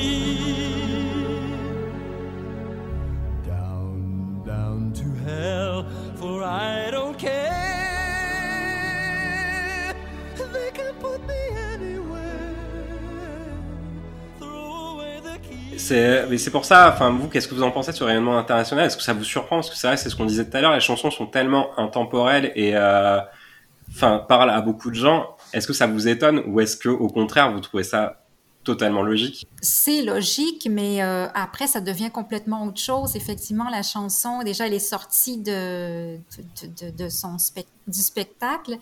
Et il y a toujours l'aspect commercial. On, a l'impression de dire, bon, on va prendre une chanson qui fonctionne bien, puis on va la faire connaître euh, en anglais à l'international pour, euh, pour encaisser, là, pour, pour que ça ait un succès. Donc, il y a cet, aspect-là. Ensuite, bon, ben, c'est pas, c'est pas désagréable à écouter en anglais, mais ça devient autre chose. Donc, avec cette pièce-là en question, après, euh, si on prend euh, le, le, Monde est Stone, The World is Stone, chanté par Cindy Lauper, que j'aime beaucoup, mais encore une fois, là, c'est une version qui, euh, qui est accélérée. J'ai l'impression que le rythme est beaucoup plus accéléré que la, que la version originale en français. Les, les mots sont pas aussi poignants en anglais. Autant, autant j'ai la difficulté parfois avec des, euh, des œuvres euh, qui sont adaptées en français, autant là, le contraire, on dirait que ça fonctionne moins. C'est autre chose. Pour moi, ça me touche moins, bien entendu. Et par contre, est-ce que vraiment après, oui, ça donne un rayonnement international, mais est-ce que les gens vont... Oui, ça se peut. Il y a des... Je connais des anglophones qui, qui s'intéressent à, à Starmania. Sûrement peut-être qu'ils l'ont découvert par ce biais-là. Donc, si ça donne une porte d'entrée pour découvrir l'œuvre originale, tant mieux. Mais après, il y a l'aspect commercial, je pense avant tout que, c'était surtout pour l'aspect commercial. Mais bon, c'est- c'est- ça remplace pas le- la chanson en français. Ah, mais comme tu disais sur la version de, de Cindy Lauper, justement, c'est euh, c'est vrai que, ouais, que le tempo est accéléré euh, et ça devient limite une œuvre plus pop, enfin vraiment euh, qui est faite plus pour de la radio et ça se sent. Et euh, c'est vrai que c'est dommage parce que du coup tu sors un peu. euh, alors les chansons de Starmania sorties de leur contexte fonctionnent en elles-mêmes, ce qu'on disait tout à l'heure, parce que du coup euh, c'est des thèmes touche tout, qui touchent tout le monde. Mais pour le coup, c'est vrai que là, d'en faire un objet un peu pop et commercial, je trouve que tu perds du message de l'œuvre qui critique un peu ce, ce star system. Justement, oui. C'est paradoxal, oui. c'est ça. Donc euh, c'est vrai que moi ça m'a surpris justement qu'on ait effectivement toutes ces versions. Notamment je pense à bah, Céline Dion aussi qui a repris euh, Ziggy. Euh, alors je sais que Chloé, toi, tu... je me suis fait taper sur les doigts quand j'ai dit que j'avais bien extrait euh, pour cet épisode. Mais oui, oui. Non, mais voilà, on va Ah pas ouais, cracher vas-y, sur Céline Dion. hein. Non, non, non, mais c'est c'est juste que sa version, voilà, elle est, elle est très, euh, elle est un peu, euh, un peu mièvre. Hein, euh, Ah, mais bon, ça, c'est voilà, je de respect Céline Dion, mais c'est pas la version de Ziggy que je préfère, loin de là. Ziggy, il s'appelle Ziggy. Je suis folle de lui. C'est un garçon pas comme les autres. Mais moi je l'aime, c'est pas de ma faute. Même si je sais. Euh, mais, mais pour rebondir justement sur ces versions euh, en anglais, en fait, ce qu'on n'a pas dit, c'est que ça faisait partie d'un album euh, un peu concept euh, qui s'appelait Tycoon Mm. et qui était destiné à présenter Starmania justement euh, donc euh, dans les pays anglo-saxons, mais il n'y a pas eu de version sur scène. Donc c'est vrai que c'était un peu décorrélé de l'histoire. Euh, les chansons et c'est euh, je pense pas que que, que les anglo-saxons aient reçu du coup euh, ce spectacle comme euh, nous avec euh, voilà l'histoire qu'il y avait autour c'était juste des morceaux c'est ce qu'on disait voilà un peu commerciaux qui ont été euh, rendus plus pop et alors sympa à entendre, hein, agréable à écouter. Moi j'aime beaucoup la version Only the Very Best par Peter King Perry qu'on a entendu. Mais mais voilà, c'est pas Starmania, c'est pas intégré dans l'histoire. Et d'ailleurs, il y avait une petite anecdote sympathique que j'ai entendue il y a pas longtemps dans un reportage. En fait, euh, la version de 89, euh, François Mitterrand en était fan et il a essayé un jour d'y amener les Didier et le prince Charles qui en fait non mais sont passés mais complètement à côté du spectacle parce qu'ils comprenaient rien et en fait ça n'a pas du tout marché sur eux j'ai trouvé ça assez drôle C'est pas mal comme anecdote. Du coup, Fabrice, toi, euh, ton avis sur la question? Euh, alors, ben, j'aime bien les versions internationales, mais on n'est pas dans Starmania. Enfin, on n'est pas dans n'est pas dans l'opéra rock Starmania. Voilà, on est, c'est- c'est des jolies chansons. De toute façon, comme on disait, les chansons sont déjà, euh, elles dépassent déjà le cadre du spectacle. La mélodie est déjà magnifique. On a des très grands interprètes qui, qui proposent autre chose. Mais euh, la chanson en elle-même ne résume pas le spectacle Starmania. Et c'est vrai que pour expliquer aux gens, euh, voilà, on, on- les gens peuvent peut-être venir au spectacle en écoutant les chansons internationales, mais il faut qu'ils aient aussi conscience qu'ils vont pas voir juste un concert, un enchaînement de chansons. On va vraiment leur proposer une histoire, une réflexion, des émotions, euh, de, de chambouler quelque chose à l'intérieur. Et ça, euh, en enchaînant des chansons sur un album, euh, même avec des très grands artistes, on a du mal à, à, à refaire l'histoire. Et c'est pas particulier à Starmania pour moi. C'est, même quand on écoute les, les cast albums de, de n'importe quelle comédie musicale, quand on n'a pas vu le spectacle, les chansons s'enchaînent, mais on perçoit pas forcément l'histoire ou l'intensité des personnages, qui, qui l'interprète, pourquoi il l'a dit à ce moment-là. Donc euh, voilà, c'est bien parce que ça donne euh, du rayonnement et ça fait connaître le spectacle, donc c'est toujours bien. Mais ça ne, ça ne résume pas du tout Starmania, qui est beaucoup plus complexe que ça et beaucoup plus agréable que, que ça à découvrir. C'est surtout qu'en plus c'est euh, un spectacle qui s'est jamais vraiment exporté effectivement comme on disait dans les pays anglo-saxons contrairement à d'autres comédies musicales françaises. Je pense à Notre-Dame de Paris, euh, je crois qu'il y avait Roméo et Juliette aussi qui avait été euh, adapté à Londres. Du coup euh, euh, la comédie musicale de Gérard Presgurvig. Donc c'est quand même étonnant qu'on n'ait jamais eu de version de Starmania effectivement anglophone. Alors après est-ce que potentiellement ça aurait autant fonctionné que en France et au Québec, en tout cas dans les pays francophones? Je pense que la question peut se poser aussi. Mais euh, comme on disait tout à l'heure, c'est vrai que c'est des thèmes qui sont quand même universels, donc c'est assez étonnant. Ils sont peut-être universels, mais ils sont peut-être aussi traités avec un prisme euh, français, européen, ou le duo euh, voilà, Berger-Plamondon, qui ont, qui ont donné une vision un peu francophone de, de, la dimension. En fait, je ne sais pas si les Américains aimeraient qu'on fasse des allusions caricaturales à un ancien président. Comment recevrait-il le spectacle? Je ne sais pas. Peut certainement une partie aimerait ça, et puis peut-être euh, d'autres beaucoup moins. Donc euh, voilà. C'est peut-être pour ça aussi que ça a du mal à être monté à l'international.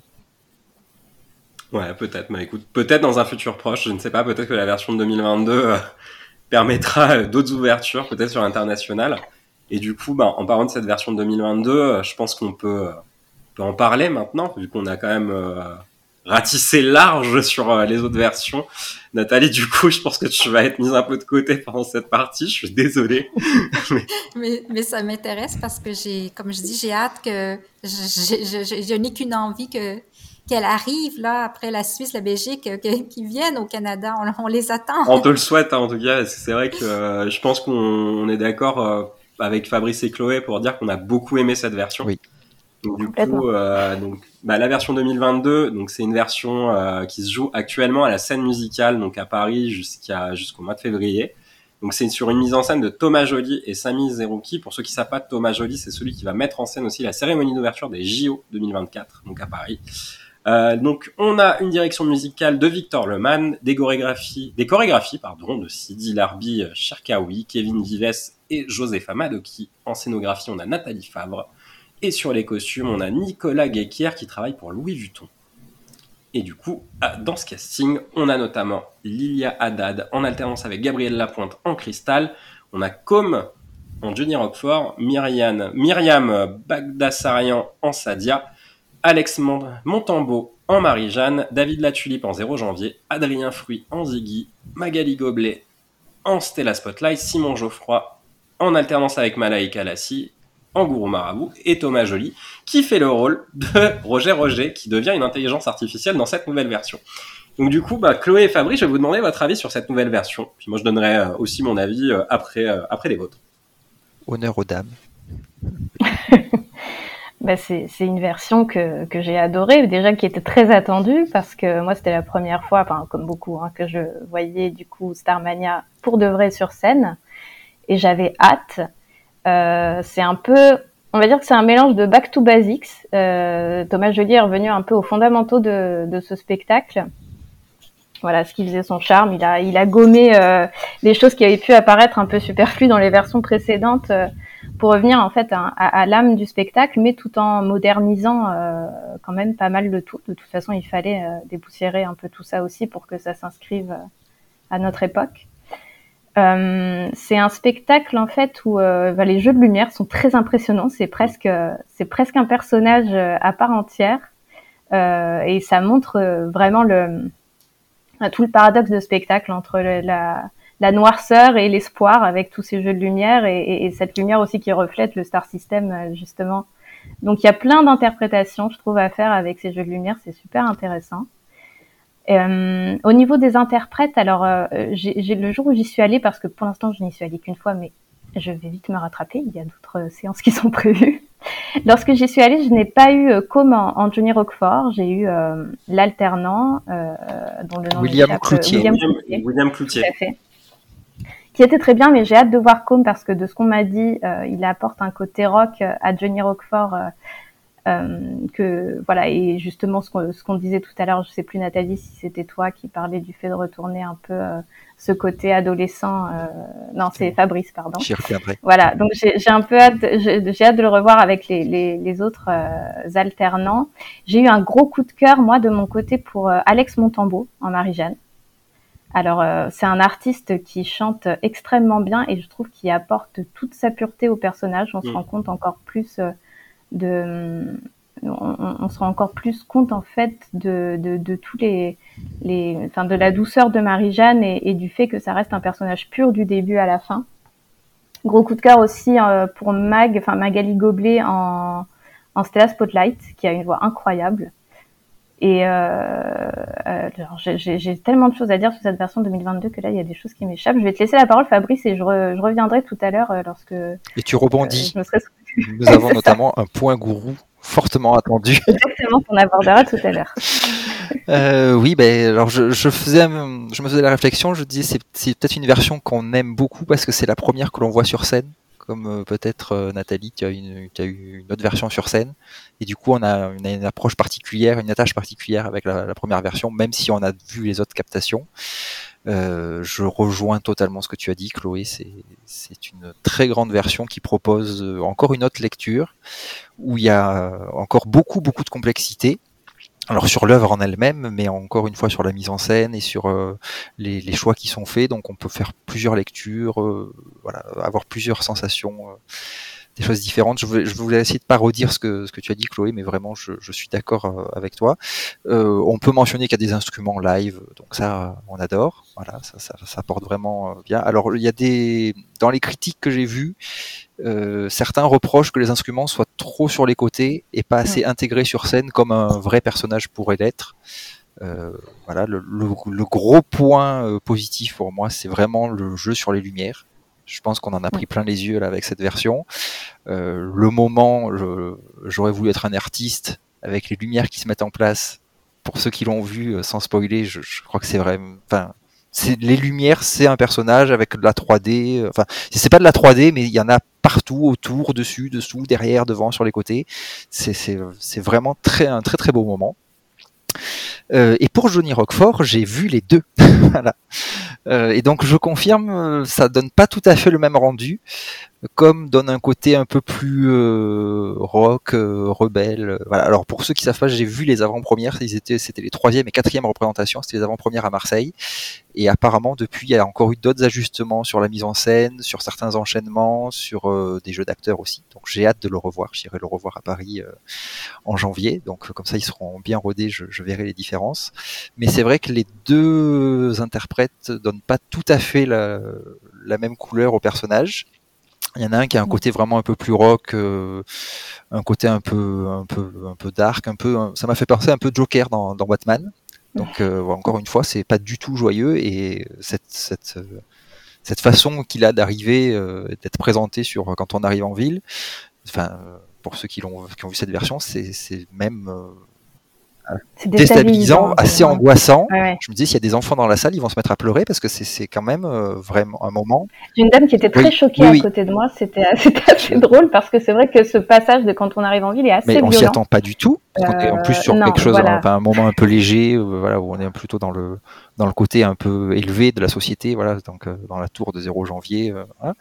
et, on, et on passe, on plonge vraiment dans le dans les souterrains.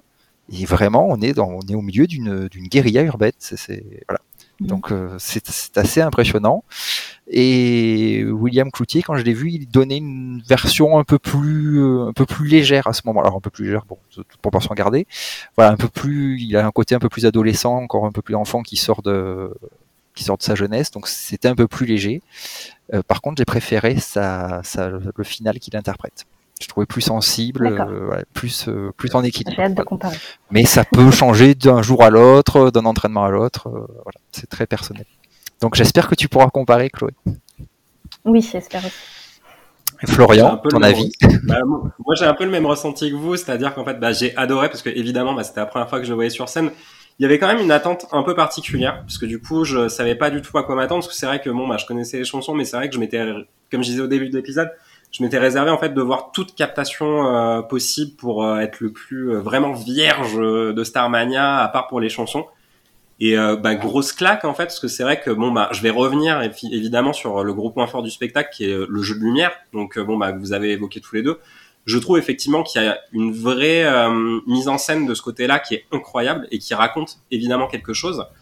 sur beaucoup de tableaux et limite comme tu disais Chloé ça devient un personnage à part entière en fait du spectacle parce que ben il y a des jeux qui effectivement racontent quelque chose, notamment sur le blues du businessman, comme disait euh, Fabrice, où là la lumière, elle montre euh, un personnage qui euh, qui est enfermé dans sa condition en fait et qui exprime des regrets.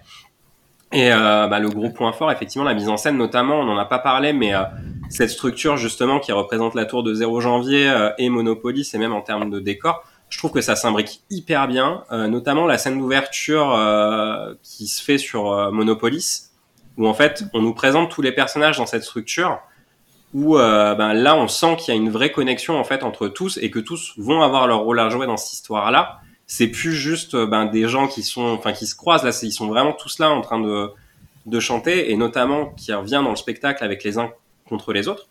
Du coup ils sont tous là avant le grand final et je trouve ça euh, d'une beauté incroyable. Vraiment je, je suis ressorti de là avec des étoiles dans les yeux. Je trouve que les interprètes sont tous bah, excellent. Après moi j'ai moi pareil j'ai eu euh, je suis allé le voir en avant-première du coup euh, toute première avant-première à la scène musicale. J'ai eu un petit problème technique euh, avec Roger Roger donc qui comme on disait est devenu une intelligence artificielle qui est projetée sur des écrans.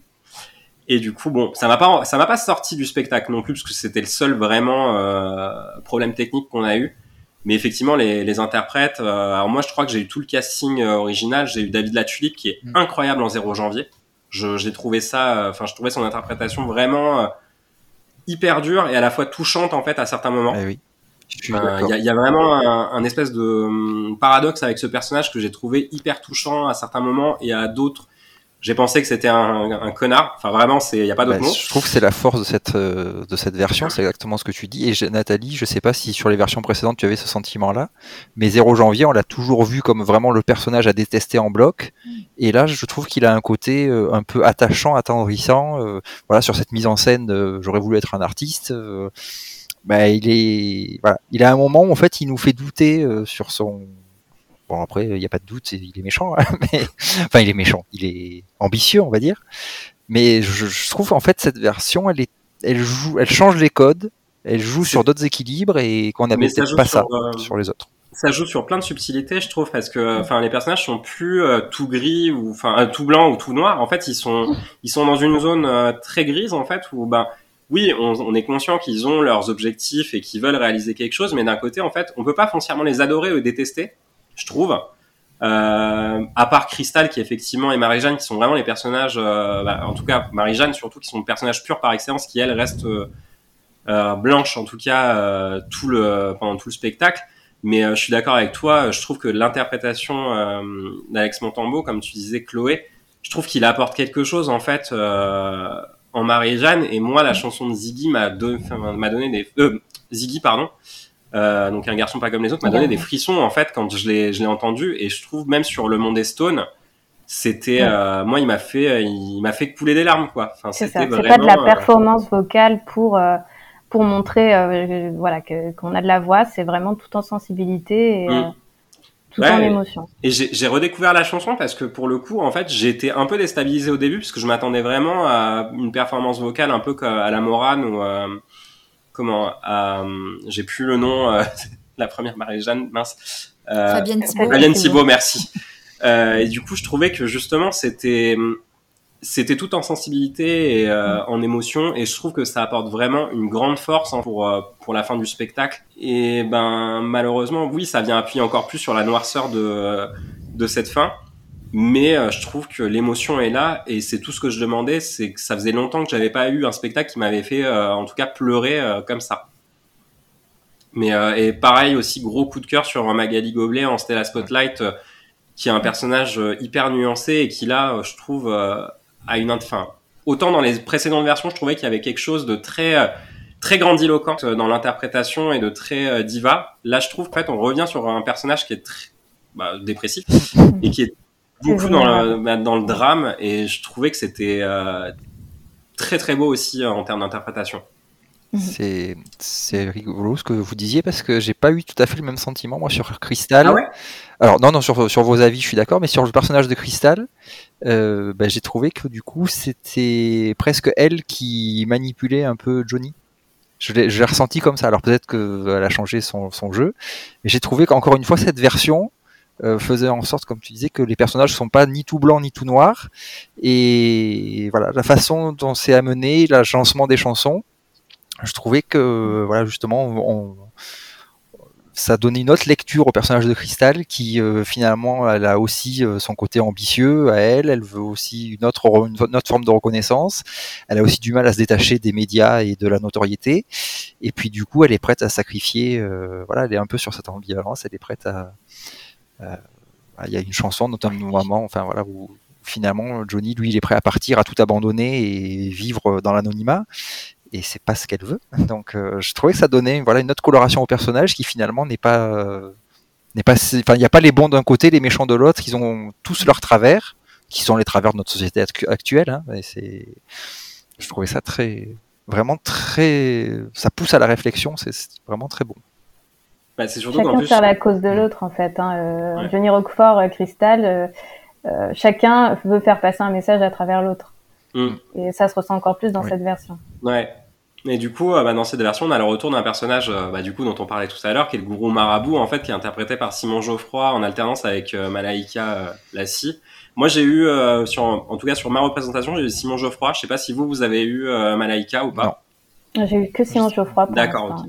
J'ai hâte euh, de voir d'ailleurs Malaika. Je, suis euh, très curieux parce que c'est quand même euh, assez surprenant qu'ils aient. Alors après, le gourou marabout est un personnage qui est quand même euh, qui est là sans vraiment trop intervenir dans l'histoire, euh, qui est presque accessoire parce qu'en fait, pour le coup, il fallait vraiment un, un adversaire à 0 janvier et contrebalancer en fait les arguments. Euh, où, comme on disait tout à l'heure, 0 janvier est plus dans le côté on va fermer les frontières, on est plus dans le nucléaire.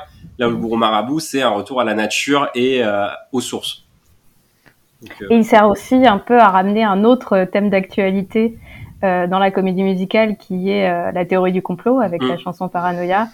Et, et voilà, je pense que ça a encore plus de sens de le faire Ouais. revenir, euh, de le faire revenir maintenant ce Mais bon, personnage. sans, sans spoiler, en fait, je trouve que c'est un 0 janvier euh, de l'écologie. hein.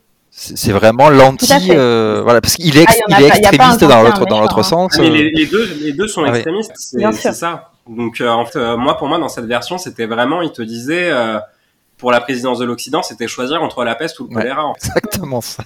C'est, euh, mais c'est ça qui est intéressant, c'est que du coup, enfin, il y, en a aucun qui pourrait potentiellement convenir à la présidence de l'Occident. C'est tu te dis, en fait, soit tu choisis 0 janvier et effectivement, t'as cette politique à la limite de la dictature, soit effectivement, tu reviens euh, au gourou marabout qui, lui, pareil, est à l'extrême sur euh, tout ce qui- toutes les questions écologiques et où il faudrait limite se méfier de son voisin ou de ce que te disent les médias ou autres.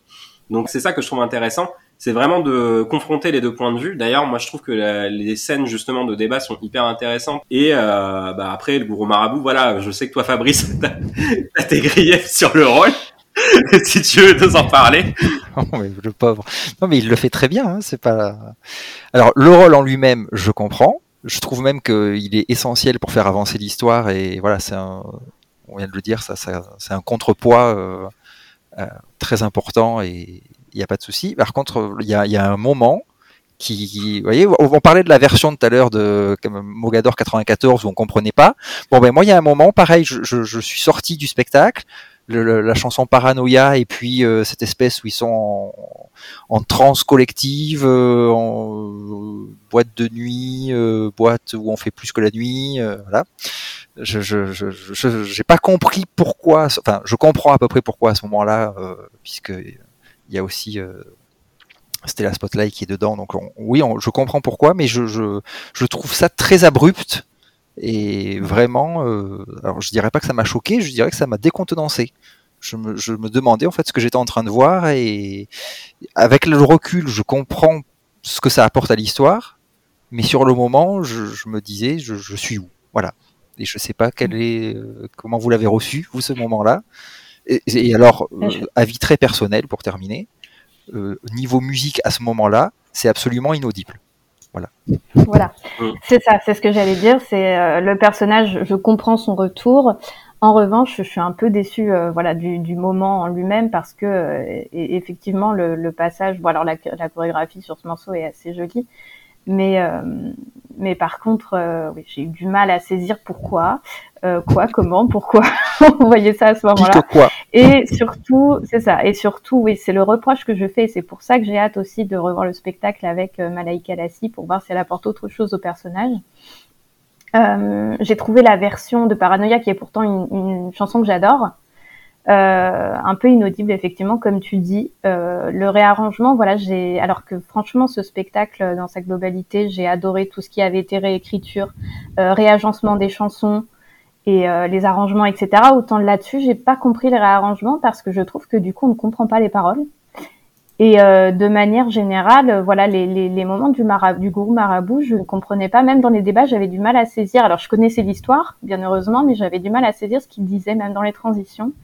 Et, euh, et je trouve ça un peu dommage. Alors, peut-être que ça a été retravaillé ou que ça va l'être, hein, mais, mais voilà, c'est le reproche que je ferais. Je suis un- j'ai un peu le même ressenti aussi. Moi, je, je pense que c'est, euh, pour moi, c'est le point faible. En tout cas, c'est la séquence point faible du spectacle. Je trouve qu'effectivement, alors je comprends pourquoi elle arrive. En tout cas, à ce moment, à ce moment-là du spectacle, je comprends le, la volonté. Mais effectivement, moi, j'ai été totalement décontenancé. Et encore, j'ai été décontenancé rapidement parce que Fabrice t'en avait parlé. euh, Enfin, tu nous en avais parlé avant, justement, euh, en off.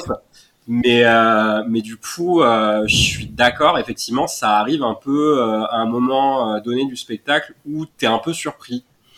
Et je suis d'accord avec vous. Moi, je n'ai absolument rien entendu des paroles parce que je trouve que la musique prend trop le pas sur l'interprétation de, en tout cas là, de Simon Geoffroy. Et je trouve ça dommage parce qu'en plus, euh, comme disait Chloé, le tableau est pas, enfin, Ouais. est pas non plus euh, inutile. Encore une fois, les, même lumières sont incroyables hein, sur le tableau. Les lumi- non, mais la- les lumières et les chorégraphies sont vraiment bonnes sur ce tableau-là, mais c'est vrai que moi, il y a eu une petite euh, micro-déception dans la mesure où, en fait, je ne comprenais pas ce qui se disait, contrairement à, à- sur les, enfin, à tout le reste du spectacle, où là, je trouvais l'interprétation euh, pas mémorable. Alors, euh, effectivement, je serais curieux de le voir, euh, justement, avec Malaika, euh, donc, euh, sur le rôle du groupe. Mais euh, ouais, petit point noir, moi, dans ce spectacle, ça m'a pas empêché après de d'adorer euh, tout le reste. Mais euh, est-ce que, enfin voilà, c'était pas une volonté aussi de vouloir euh, mettre Stella euh, Spotlight, enfin le personnage de Stella Spotlight dans un, dans quelque chose d'autre que dans les griffes de 0 janvier. Et, Oui, euh, bah, c'est ce qui amènera en plus ensuite à la chanson Ego Trip. Oui, ça à la correspond à la version de 79. Hein. Mm. Enfin, euh, Nathalie, il me semble que, enfin, si tu as écouté l'album, euh, je pense que tu peux avoir cette version en tête avec euh, Paranoia. Mm. euh, ça, ça dans l'histoire, on reprend le fil. Je, je comprends, comme vous dites, on, on comprend pourquoi ça vient à, à ce moment-là. C'est juste que l'arrangement musical, je, je le trouve pas du tout réussi à ce moment-là. Et, et Simon Geoffroy, il a une jolie voix, mais en fait, je trouve, enfin, sur le, là où je, les fois où je l'ai vu, je trouvais qu'il criait plus qu'il ne chantait.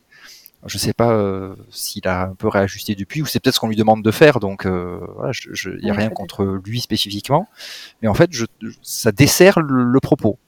Alors que j'ai en tête aussi la version de, des premiers albums, qui est une version un peu plus douce, une version euh, en plus par Michel Berger, vraiment voilà quelque chose. euh, enfin, le message passe pas du tout de la même façon. Là, c'est c'est très violent quoi. C'est c'est c'est- on est on est drogué, on est on est au bord de l'overdose. Enfin, c'est c'est voilà. C'est- Après, c'est enfin, quand même un enchaînement, euh, enfin, parce que du coup, en fait, le deuxième acte sert aussi à introduire le personnage de Stella Spotlight qui n'apparaît pas du tout dans le premier acte. Ce que je trouve hyper intéressant justement que ce personnage arrive après, euh, du coup, euh, toute la présentation des personnages où on découvre un nouveau personnage. Et là, du coup, justement, je trouve que ça renforce aussi le côté très vulnérable que, euh, de Stella Spotlight dans cette version. Ah oui. Où c'est vraiment quelqu'un qui, qui, a, qui est sur la fin de sa carrière, enfin, le personnage en tout cas est, est écrit comme ça, qui est sur la fin de sa carrière et qui n'en a plus rien à faire et qui a juste en fait qui se laisse porter par les choses et qui voit en fait en 0 janvier l'occasion de revenir sur le devant de la scène, malheureusement à ses dépens, du coup. On peut, Mais on euh, peut dire pour ceux qui la- connaîtraient pas, euh, fin de sa carrière de star du porno quand même. Euh, non, star de cinéma, il me semble. Ah oui, Ouais, moi je moi je l'ai compris comme star du porno reconverti en Non, star non, non, de non, non, cinéma. non, non, non, parce que, parce que du coup, Non, non, Marie-Jeanne le dit, euh, du coup, Ah, quand, euh, quand elle apparaît, qu'en fait, elle, euh, elle joue dans son dernier film, donc c'est une vedette de cinéma, Boulevard et que son dernier film, c'est un remake de Boulevard du Crépuscule, où elle va jouer justement le rôle principal. Et euh, du coup, il y a même un... Oui, mais ou pour la première fois on ne la verra pas nue. Il y a Oui, un mais débat c'est interne. mais du vrai, coup, tu peux, tu peux faire du, enfin, tu peux faire du nu sans faire de Ah porno oui. aussi. Non, ben moi je l'a- je l'avais bien, attends, je l'avais bien, j'y avais fait euh, toute une panoplie à, à Stella. Non, non, mais surtout qu'on n'a pas la chanson Sex Shop et Cinéma Porno euh, dans cette version. Qui est, qui est effectivement aussi chantée par Stella Spotlight.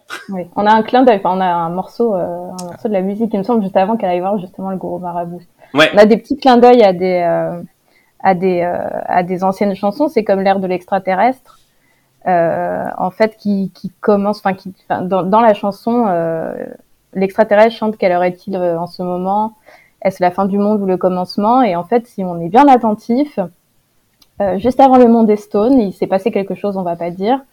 Euh, quoi, mais on entend donc euh, Thomas Joly derrière, euh, la voix de Thomas Joly qui, euh, qui, qui dit ces paroles. En fait. Ah oui, c'est vrai. Quelle heure est-il oui. en ce moment? Et en fait, voilà, c'est les paroles de l'ère de l'extraterrestre qui sont reprises, mais en version parlée. Et j'ai trouvé ça euh, assez sympa, tous ces petits clins d'œil, en fait. Bah, tu sens, enfin, ce qu'on disait, il y a vraiment une volonté en fait de revenir à la version, enfin la première version, et en tout cas à faire des petits clins d'œil. Et je trouve ça super, enfin super cool en quelqu'un qui connaît bien Starmania, d'avoir ces petits clins d'œil justement euh, pour euh, pour les, enfin pour les remercier en tout cas de enfin euh, d'être aussi fan du spectacle. Et justement, c'est ça, je trouve aussi euh, dans ce, enfin dans cette version, c'est bourré d'idées aussi, euh, de petites idées qui qui marchent super bien. Enfin, notamment. euh, bah Ziggy, enfin le tableau de Ziggy avec tous les Ziggy justement, enfin Mm. tous les danseurs qui sont déguisés comme lui et qui passent par ce, enfin c'est au-dessus des comment des spots lumineux. Ouais. Ouais, je, je trouve, j'ai trouvé ça euh, brillant en termes de mise en scène et justement Mm. la critique du star system et limite en fait de l'uniformisation de plein de choses. Bah, on, on a, c'est vrai qu'on n'a pas beaucoup abordé le personnage de Ziggy autre que sous le prisme euh, de son homosexualité, mais il y a quand même en fait, Ziggy, c'est un, pers- c'est un personnage qui veut devenir célèbre en passant dans l'émission Starmania, donc du coup qui est présenté par Crystal et qui du coup essaye de se donner les moyens de le faire et de devenir célèbre. Et du coup, il y a vraiment cette espèce de critique justement de, bah, des ouais, de l'uniformisation en fait, de la population où en fait, bah, il y a des danseurs qui sont habillés exactement comme Ziggy, si bien qu'au bout d'un moment, on n'arrive même plus à distinguer euh, Adrien Fruit des autres. Ouais. C'est incroyable. Et ouais, D'ailleurs, il a- il me semble, et ça peut-être euh, Nathalie elle pourra nous aider, euh, il me semble qu'il a des chansons que qu'il n'a pas euh, dans la version d'origine. Il, Ça se peut, là, comme eh ça. ben, je il a, la chanson euh, L'enfant de la pollution. Et me- Alors, Enfant de la pollution, c'était déjà Ziggy qui l'a chanté dans la version de 89. D'accord. Euh, avant ça, je crois qu'elle était destinée Voilà, à il me Johnny semble que c'était, Roquefort, enfin, moi, dans, les, effectivement. dans les versions album que j'ai, c'est Johnny Rockford qui la chante. Mm. Donc, Oui. euh, Mais, mais à vous écouter, bien sûr, j'ai pas vu le spectacle, mais qu'est-ce que je trouve intéressant, hormis le fait que ben, je suis bien contente qu'il y ait encore des artistes québécois, bien sûr, dans, dans la troupe, c'est qu'avec tous les, toute la technologie moderne que hein, depuis, là, ça faisait euh, plus de 30 ans depuis la version de 93, même si elle avait continué jusqu'à 2001. Mm. Toutes les, les avancées technologiques qui ont été mises à profit avec euh, les jeux de lumière dont vous parlez, qu'il y a quand même ces moments euh, comme euh, la chanson de, de, de Ziggy chantée par euh, Alex Montambeau qui soit acoustique à ce que j'ai compris. Donc, ils ont, il y a quand même cette volonté de rester dans la simplicité. Et, je, et aussi, ils ont conservé les fameux micros. Parce Mm. que bon, Mm. avec toute, c'est tellement, toute la technologie, ils auraient pu avoir des micros, des oreillettes et compagnie. Ils ont voulu garder cette signature de, du micro euh, qui, euh, bon, je sais pas la signification, peut-être euh, que c'est aussi pour dire tout le monde veut être une star, ou Mm. je sais pas exactement. Euh, ensuite, moi, j'aimerais vous poser une question parce que par rapport aux critiques qu'il y a eu, pour juste apporter le, le- juste un, un autre côté, est-ce que justement tous ces effets spéciaux, euh, est-ce que vous avez trouvé que ça dénaturait ou que ça portait l'esprit vraiment original et aussi j'ai entendu dire euh, que parfois on avait l'impression de plus regarder un concert, un spectacle de variété que vraiment euh, un opéra rock. Donc, qu'est-ce que vous en pensez, vous? Là-dessus, je suis pas d'accord parce que je trouve justement que Thomas Joly a fait un, gros travail de réécriture. En, fait, il a pris. J'avais lu une interview euh, de Thomas Joly qui disait qu'il avait pris toutes les chansons de Starmania, il les a écrites sur des bouts de papier, il avait et ensuite il avait tout réagencé justement pour qu'on comprenne l'histoire mieux. Et je trouve que c'est réussi. Moi, j'avais pas l'impression d'être dans un spectacle, euh, enfin dans un concert. J'avais vraiment l'impression qu'on me re-racontait euh, l'histoire de Starmania que je connaissais parce que j'adore ce spectacle. Mais pour des gens qui ne le connaissent pas, je trouve justement que c'est euh, beaucoup plus compréhensible. Et moi, j'avais plus l'impression d'être devant un film en fait. et les effets spéciaux, pour moi, c'était pas pour en faire trop. Ils apportaient chacun quelque chose à la scène dans laquelle ils apparaissaient. Enfin, moi, ça m'a pas du tout euh, dérangé. J'avais pas l'impression du tout que ça dénaturait, mais après, euh, je sais pas ce que vous en pensez les autres. Bah, Fabrice, vas-y, moi je, je suis, je suis complètement d'accord, euh, Chloé. Euh, qu'est-ce que je, qu'est-ce que je me disais que, ben, en fait, en plus des effets spéciaux, pour moi, il y en a pas tant que ça. De mémoire, mm. il n'y a pas, il y a pas, pas de projection en fond de scène, il n'y a pas de, il y a pas d'écran, donc en fait, c'est vraiment du, voilà, y a, alors, par contre, il y a énormément de lumière, voilà, mais du coup, ça donne pas un effet extrêmement technologique, euh, ça surabonde pas euh, d'effets visuels. Voilà, c'est vraiment la lumière qui, qui, est extrêmement bien travaillée. Après, il y a des grands décors, mais euh, vu l'immensité de la scène, ils sont pas non plus hyper imposants. Euh. Enfin, il y a des grands décors, mais ils sont pas extrêmement nombreux non plus. C'est quand même toujours les, les, les, mêmes quatre ou cinq éléments qui sont agencés de façon différente pour créer ou des sous-terrains ou euh, les, hauts de, les hauteurs de la tour. Mais on retrouve toujours les mêmes éléments, donc en fait on n'est pas là pareil, c'est pas surabondant. Euh, voilà. Et après, au niveau des micros euh, dans la main, alors j'ai lu qu'il y a beaucoup de gens qui, trouvent que ça donne un côté concert et que les artistes viennent devant la scène, chantent avec le micro et repartent après. J'ai pas du tout eu ce sentiment-là. Euh, non, j'ai vraiment eu l'impression d'assister à un opéra rock avec des récitatifs chantés, avec euh, des transitions, avec euh, une histoire, avec euh, ouais, je, je, je, trouve que le, le, Roger Roger en voix digitale fonctionne bien et fait vraiment le lien justement avec pour expliquer les actualités, pourquoi tel personnage rencontre tel personnage, à quel moment ils, ils ont eu ça. Et puis il y a les, y a, les petits récitatifs qui avaient disparu dans certaines versions, qui sont, qui sont remis au goût du jour, et ça, je trouve ça fantastique. C'est ça, et dans les moments, alors les transitions chantées de, de Stella Spotlight, il y a une assistante euh, que dans mon souvenir, euh, je, je, ne connaissais pas dans les versions Starmania, et je trouve que ça, ça alors je, je vais euh, inventer un mot, mais ça comédie musicalise encore plus le spectacle, parce que tous les moments avec l'assistante, je trouve qu'on est un peu à Broadway, ça, ça apporte mm. une légèreté, parce que c'est un personnage assez drôle, euh, voilà, qui est en interaction avec Stella Spotlight. Et vraiment, j'avais l'impression qu'il y avait une volonté aussi d'apporter ce côté euh, euh, encore plus comédie musicale dans, euh, dans l'opéra rock. Mm. Florian. Mais je, je suis d'accord avec vous euh, pour le coup parce que du coup, euh, tu parlais des effets spéciaux, Nathalie.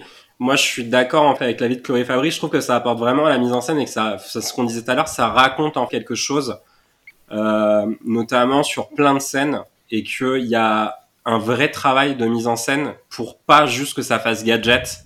Alors il y a des petites euh, des petits trucs effectivement où j'ai trouvé que ça faisait gadget, notamment euh, je, je, parle pour Chloé Fabrice mais la séquence besoin d'amour avec euh, ah. la fin.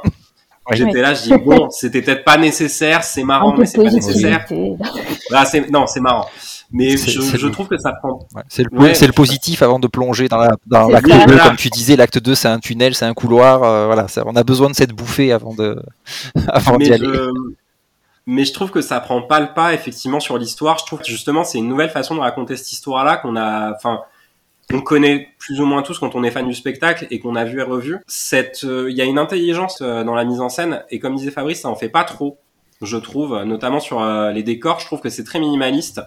Euh, notamment l'Underground Café. Ah Il y a un petit moment aussi où la technologie euh, comment sert à faire, à créer quelque chose de très émouvant, euh, notamment dans l'Underground ouais. Café. Euh, justement, moi j'ai eu j'ai eu un petit frisson à ce moment-là parce que je trouvais que c'était beau et que c'était très bien utilisé et que ça faisait, t'avais pas cette impression de te dire euh, oui bon bah ça c'était pas nécessaire vraiment et euh, bah pour ce qui concerne les micros, moi ça m'a pas, alors ça m'a un peu décontenancé au début parce que je me suis dit pour la première scène, je me suis dit, bon, bah, ça va disparaître, peut-être que c'est pour la mise en scène. Et quand ils ont gardé les micros, bon, ça m'a pas dérangé. Après, tu fais vraiment abstraction. Mais je trouve que, est-ce que c'est pas aussi une volonté de critiquer cet aspect, euh, comme tu disais, star, justement, et cette volonté de devenir une star? Parce qu'au final, ils ont toujours le micro dans la main, effectivement, mais euh, tu les oublies vite. Et si bien quand les interprétations sont tellement incroyables que vraiment tu ne les vois quasiment plus, t'es plongé dans cette mise en scène qui est absolument magique et qui te fait totalement oublier ce, ce point-là. mais je pense clairement que c'est pas anodin qu'ils aient laissé les micros, euh, en tout cas dans cette version. Enfin, dans cette version, je sais pas si, euh, enfin, ce qu'on a dit Thomas Joly, je sais pas s'il y a eu quelque chose justement euh, dit de là-dessus. Mais je serais très curieux d'avoir, euh, enfin, d'avoir effectivement euh, Non, mais le pourquoi du comment. Je pense que c'est clairement volontaire et, et voilà, c'est bien. C'est encore une, une version assumée de Starmania. C'est Mm. C'est quelque chose qu'on n'attendait pas parce que ça se fait vraiment plus. hein. Euh, Tous les spectacles qu'on va voir, euh, ils ils ont, ils ont plus les micros dans les mains. Et en même temps, je me faisais la réflexion aussi, comme ils n'ont pas énormément de chorégraphie, les personnages principaux, hein, ils n'ont pas énormément de chorégraphie, ils ont des déplacements, mais ils n'ont pas de vraiment de, de moments de danser. Euh, ça leur donne une contenance aussi d'avoir le micro dans la main, de le changer de main, de, de bouger un peu. Sinon, euh, je, enfin, ils auraient les deux bras ballants. Je sais pas bien ce qu'ils feraient en fait. C'est, c'est- voilà. Mm. Donc Mm. je trouve que ça, ça, ça les aide sur scène.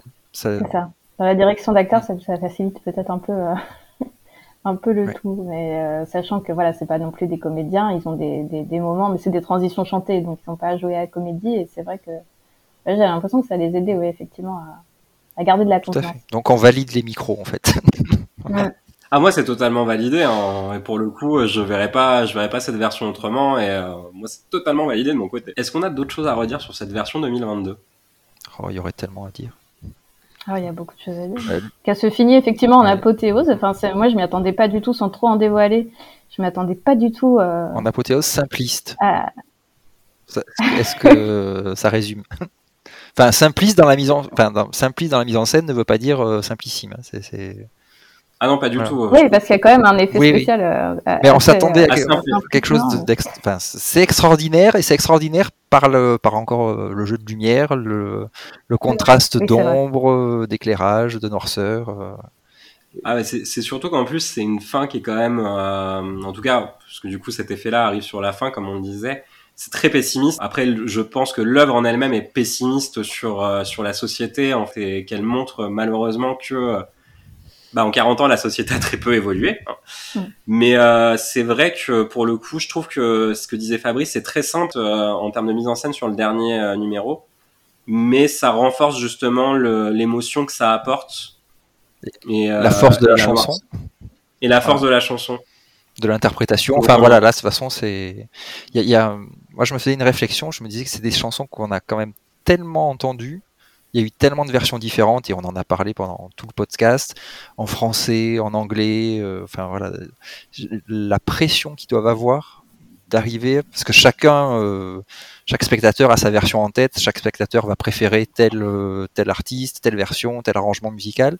Donc arriver en proposant encore quelque chose, embarquer le public, ça doit être une grande pression tous les soirs. Mm. Et je, je trouve ça très beau de réussir à reproposer encore quelque chose et re- renouveler les émotions. Voilà. Ah, Le ok. pari est gagné parce qu'il reste plus euh, beaucoup de place là, en tout cas pour les dates parisiennes. euh, Mm. J'ai regardé, il reste plus grand chose, ça part très très bien et franchement c'est tant mieux, euh, tant mieux pour eux. Alors, en tout cas, moi, je leur souhaite beaucoup de succès parce que c'est vrai que cette version. Alors après, moi, j'ai eu le, le coup de. Effectivement, ça ne plaît pas à tout le monde parce que du coup, j'étais assis à côté de deux, euh, deux dames d'une cinquantaine d'années, je pense, qui ont littéralement détesté. Mais quand je vous dis détesté, c'est-à-dire qu'en fait, elles ont fait des commentaires pendant tout le Oh spectacle. Je n'en pouvais plus. Et je me suis dit, c'est pas possible. Vraiment, là, je pense qu'elles sont passées à côté de quelque chose. Et en- le truc, c'est qu'elles comparaient en fait aux versions d'avant. Et je pense vraiment qu'il faut y aller euh, sans en attendre euh, de retrouver telle ou telle version. C'est vraiment quelque chose qui se vit, en tout cas cette version, euh, pleinement. Et euh, faut pas chercher à comparer, euh, enfin en tout cas la version de 79, de 79 ou euh, la version de, des années 80. Faut vraiment y aller en disant qu'on va avoir une euh, une interprétation de Starmania, en tout cas à notre époque, et que voilà c'est il faut l'accepter, enfin faut accepter le parti pris. Je peux comprendre hein, que ça puisse diviser, mais c'est vrai que là, pour le coup, je trouvais que les arguments étaient énormément de mauvaise foi et je ne les remercie pas parce que vraiment, ça m'a un peu sorti du truc des fois et c'est bien dommage. Je, je, je confirme l'anecdote. Quand je suis allé le voir à Marseille, il y a une dame qui était devant moi et elle est partie à l'entracte. Donc elle- Ah elle- tout le monde applaudissait, elle, je l'ai- elle était devant moi, donc elle n'a ja- elle n'a pas bougé de, de la première partie.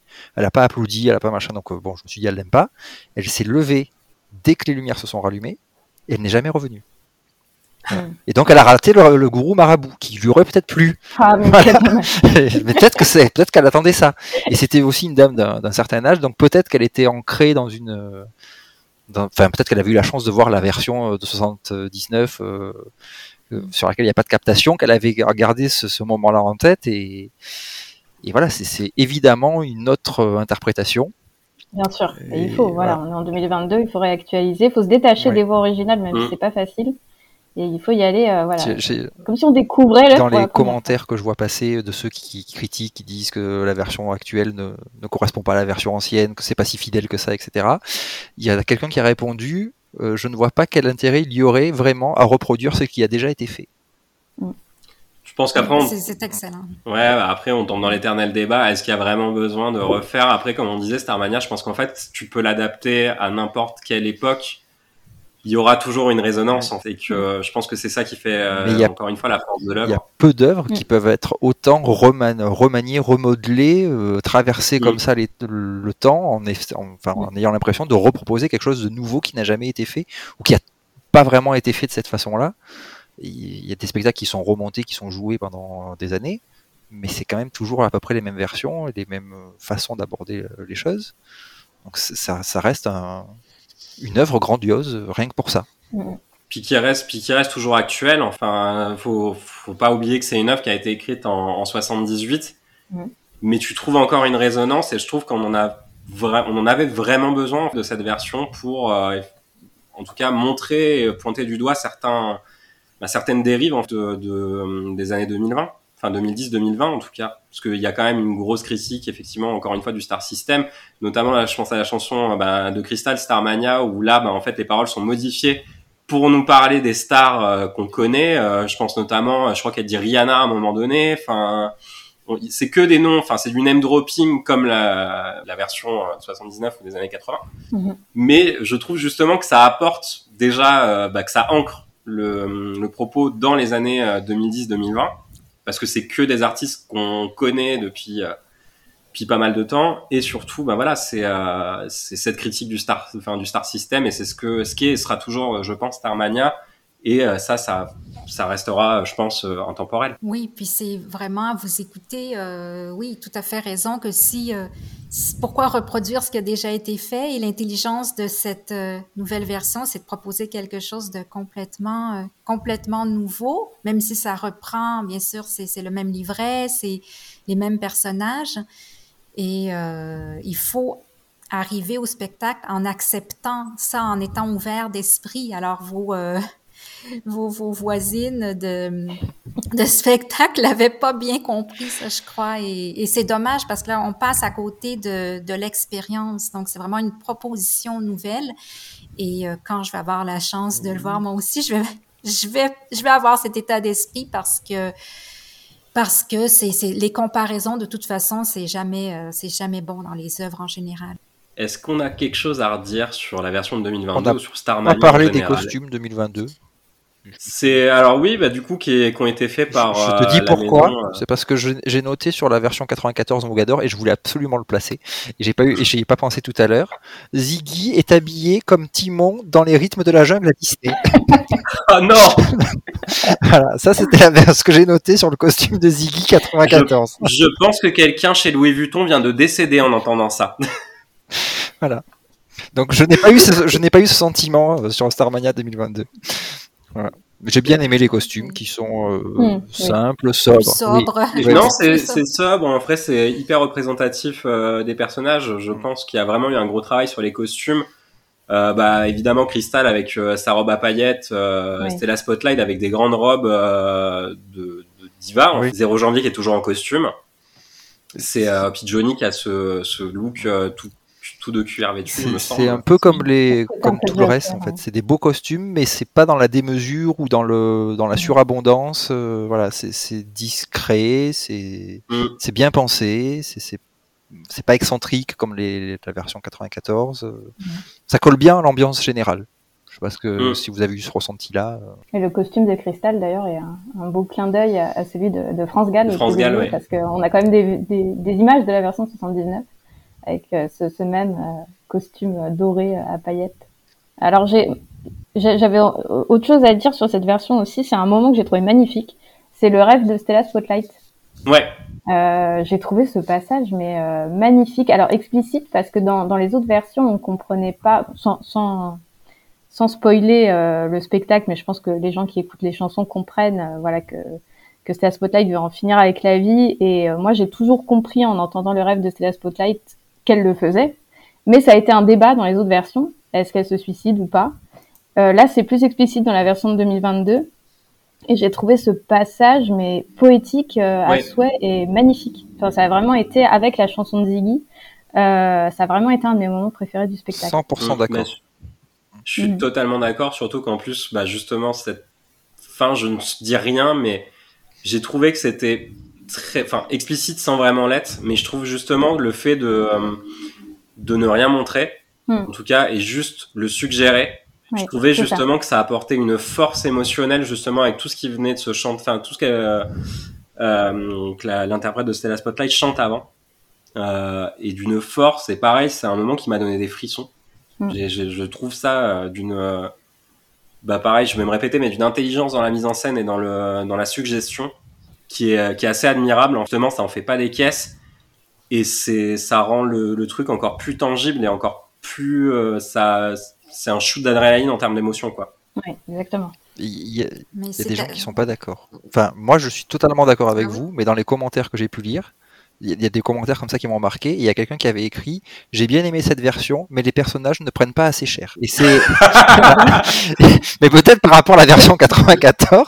Donc apparemment, il Je- ne souffre alors, pas assez. Alors que je trouve Je- que quand même. il- pas vu. Voilà. Donc. euh, D'accord, non mais mais, c'est juste pour donner des avis qui voilà qui- enfin en, en fait Starmania je pense que c'est vraiment très clivant où on est embarqué où on où on passe à côté de quelque chose où on s'attend à autre chose Bah, dans tous les cas, je pense que c'est une œuvre qui fait, euh, enfin qui divise parce que du coup, il y en a qui adorent et d'autres qui passent totalement à côté, comme tu dis. Et c'est aussi la, enfin c'est aussi la force du hum, de l'ensemble. Et au contraire, Mais je on- pense qu'on pourra jamais vraiment être d'accord. Puis on n'est pas obligé de tout aimer. Moi, j'aime pas tout dans Starmania, mais, mais euh, globalement, j'aime. Et euh, je trouve quand même que c'est tellement incroyable qu'après toutes ces versions, il y a encore matière à de nouvelles interprétations, de nouvelles suggestions, d'après qu'est-ce que vous me dites, qu'on qu'on- encore on peut s'imaginer d'autres euh, d'autres interprétations aux chansons. Donc, c'est quand même incroyable, là, 40 ans plus tard, que c'est la force là, vraiment de, de ces chansons. Et de faire le pont entre le Canada et la. France en plus comme Mm. tu disais C'est ça. Oui, oui, de la francophonie de manière euh, plus générale. Donc, euh, bref, euh, reste plus qu'à le voir de mon côté. Bah, on te le souhaite. tout cas, vraiment, euh, oui, je l'attends. Et plus- plusieurs autres personnes, je crois. Parce qu'il s'arrête en fait euh, là en, à la fin janvier, c'est ça, à Mhm. Paris, puis il ouais. va en tournée. Ils vont, il me semble qu'ils vont en Suisse et en Belgique euh, notamment. Après, euh, on n'a pas plus de de précision sur le, le futur du spectacle. je- pense que ce Mm. sera un spectacle qui va quand même se jouer plusieurs années vu les moyens Je pense j'espère aussi, Je pense aussi. Et qui reviendra à Il il Paris. semblait, je sais plus où je l'avais entendu, il me semblait avoir entendu que pour être, euh, pour commencer à rentrer dans les frais, il fallait qu'ils vendent un million de places. Dans Oui. Je pense, je pense C'est bien mon parti. Bon, c'est bien parti, mais, Oui, c'est voilà ce que j'allais dire. Je pense que c'est mais bien je pense parti. que ça fait quand même beaucoup, beaucoup de représentations à, à Mhm. faire. Donc certainement une tournée. Et... Puis bon, si ça se joue pas au Canada, Nathalie, tu viendras euh, Oui. nous voir. C'est ça. Ça sera une raison de venir. une raison de venir, oui. C'est ça. une très bonne raison. Est-ce qu'on a d'autres choses à dire? Non. On a fait le tour. C'est vrai qu'on a fait quasiment euh, deux heures de Mhm. d'enregistrement. Je pense qu'on a dit beaucoup de choses. On avait peur de dépasser sur les deux heures. Au final, on a réussi à rentrer dans les, dans le temps, dans les temps. On suit Mais les euh, non, non, bah écoute. Bah non, euh, si on avait dû dépasser, au contraire, hein, moi j'étais prêt à partir encore hein, sur sur une autre heure, mais très bien. En tout cas, c'est très bien. Je suis très content. En tout cas, euh, merci à vous. Ben, Parce que vraiment, c'était Merci. super Merci de à vous toi. avoir. Merci à toi. Et puis, euh, bah écoutez, euh, c'était en tout cas euh, tout ce qu'on pouvait dire sur Starmania. N'hésitez pas, ça se joue encore à la scène musicale. Mm. Allez le voir, vraiment, ça mérite le coup d'œil. Mm, mm. Si vous êtes en province, n'hésitez pas à aller le voir en tournée. Évidemment, on vous le conseille. Euh, en tout cas, si vous avez l'occasion, c'est, je pense, un des spectacles de 2022-2023 Oui. qu'il faut absolument voir. Je pense que c'est un spectacle qu'on peut conseiller à tout le monde, même ceux qui n'aiment pas forcément la, la comédie musicale. Déjà, c'est pas une comédie musicale, c'est un opéra rock. Et puis, c'est vraiment, euh, voilà, c'est pour la mise en scène, par le propos, ça, c'est vraiment ce que je qualifie de grand public. Eh ben, ça sera le mot de la fin pour Fabrice, en tout cas. Et c'en est fini pour ce cinquième épisode de Musical Avenue, le podcast consacré à Starmania. On était encore très content de vous partager nos avis, nos anecdotes et autres. Musical Avenue, le podcast, vous pouvez le retrouver sur toutes les plateformes de streaming. On est sur Apple Podcast, Deezer, Spotify, Podcast Addict, Google Podcast. On est un peu partout. On est aussi sur Ocha, si jamais ça vous intéresse. Et puis, ben, on se retrouve le mois prochain euh, donc sur un thème consacré normalement aux jukebox musicals. Si ça change pas d'ici là. ben merci à, tous à tous les trois en tout cas et puis ben Merci à bientôt. Au revoir à tous. Merci. Au revoir. Bye.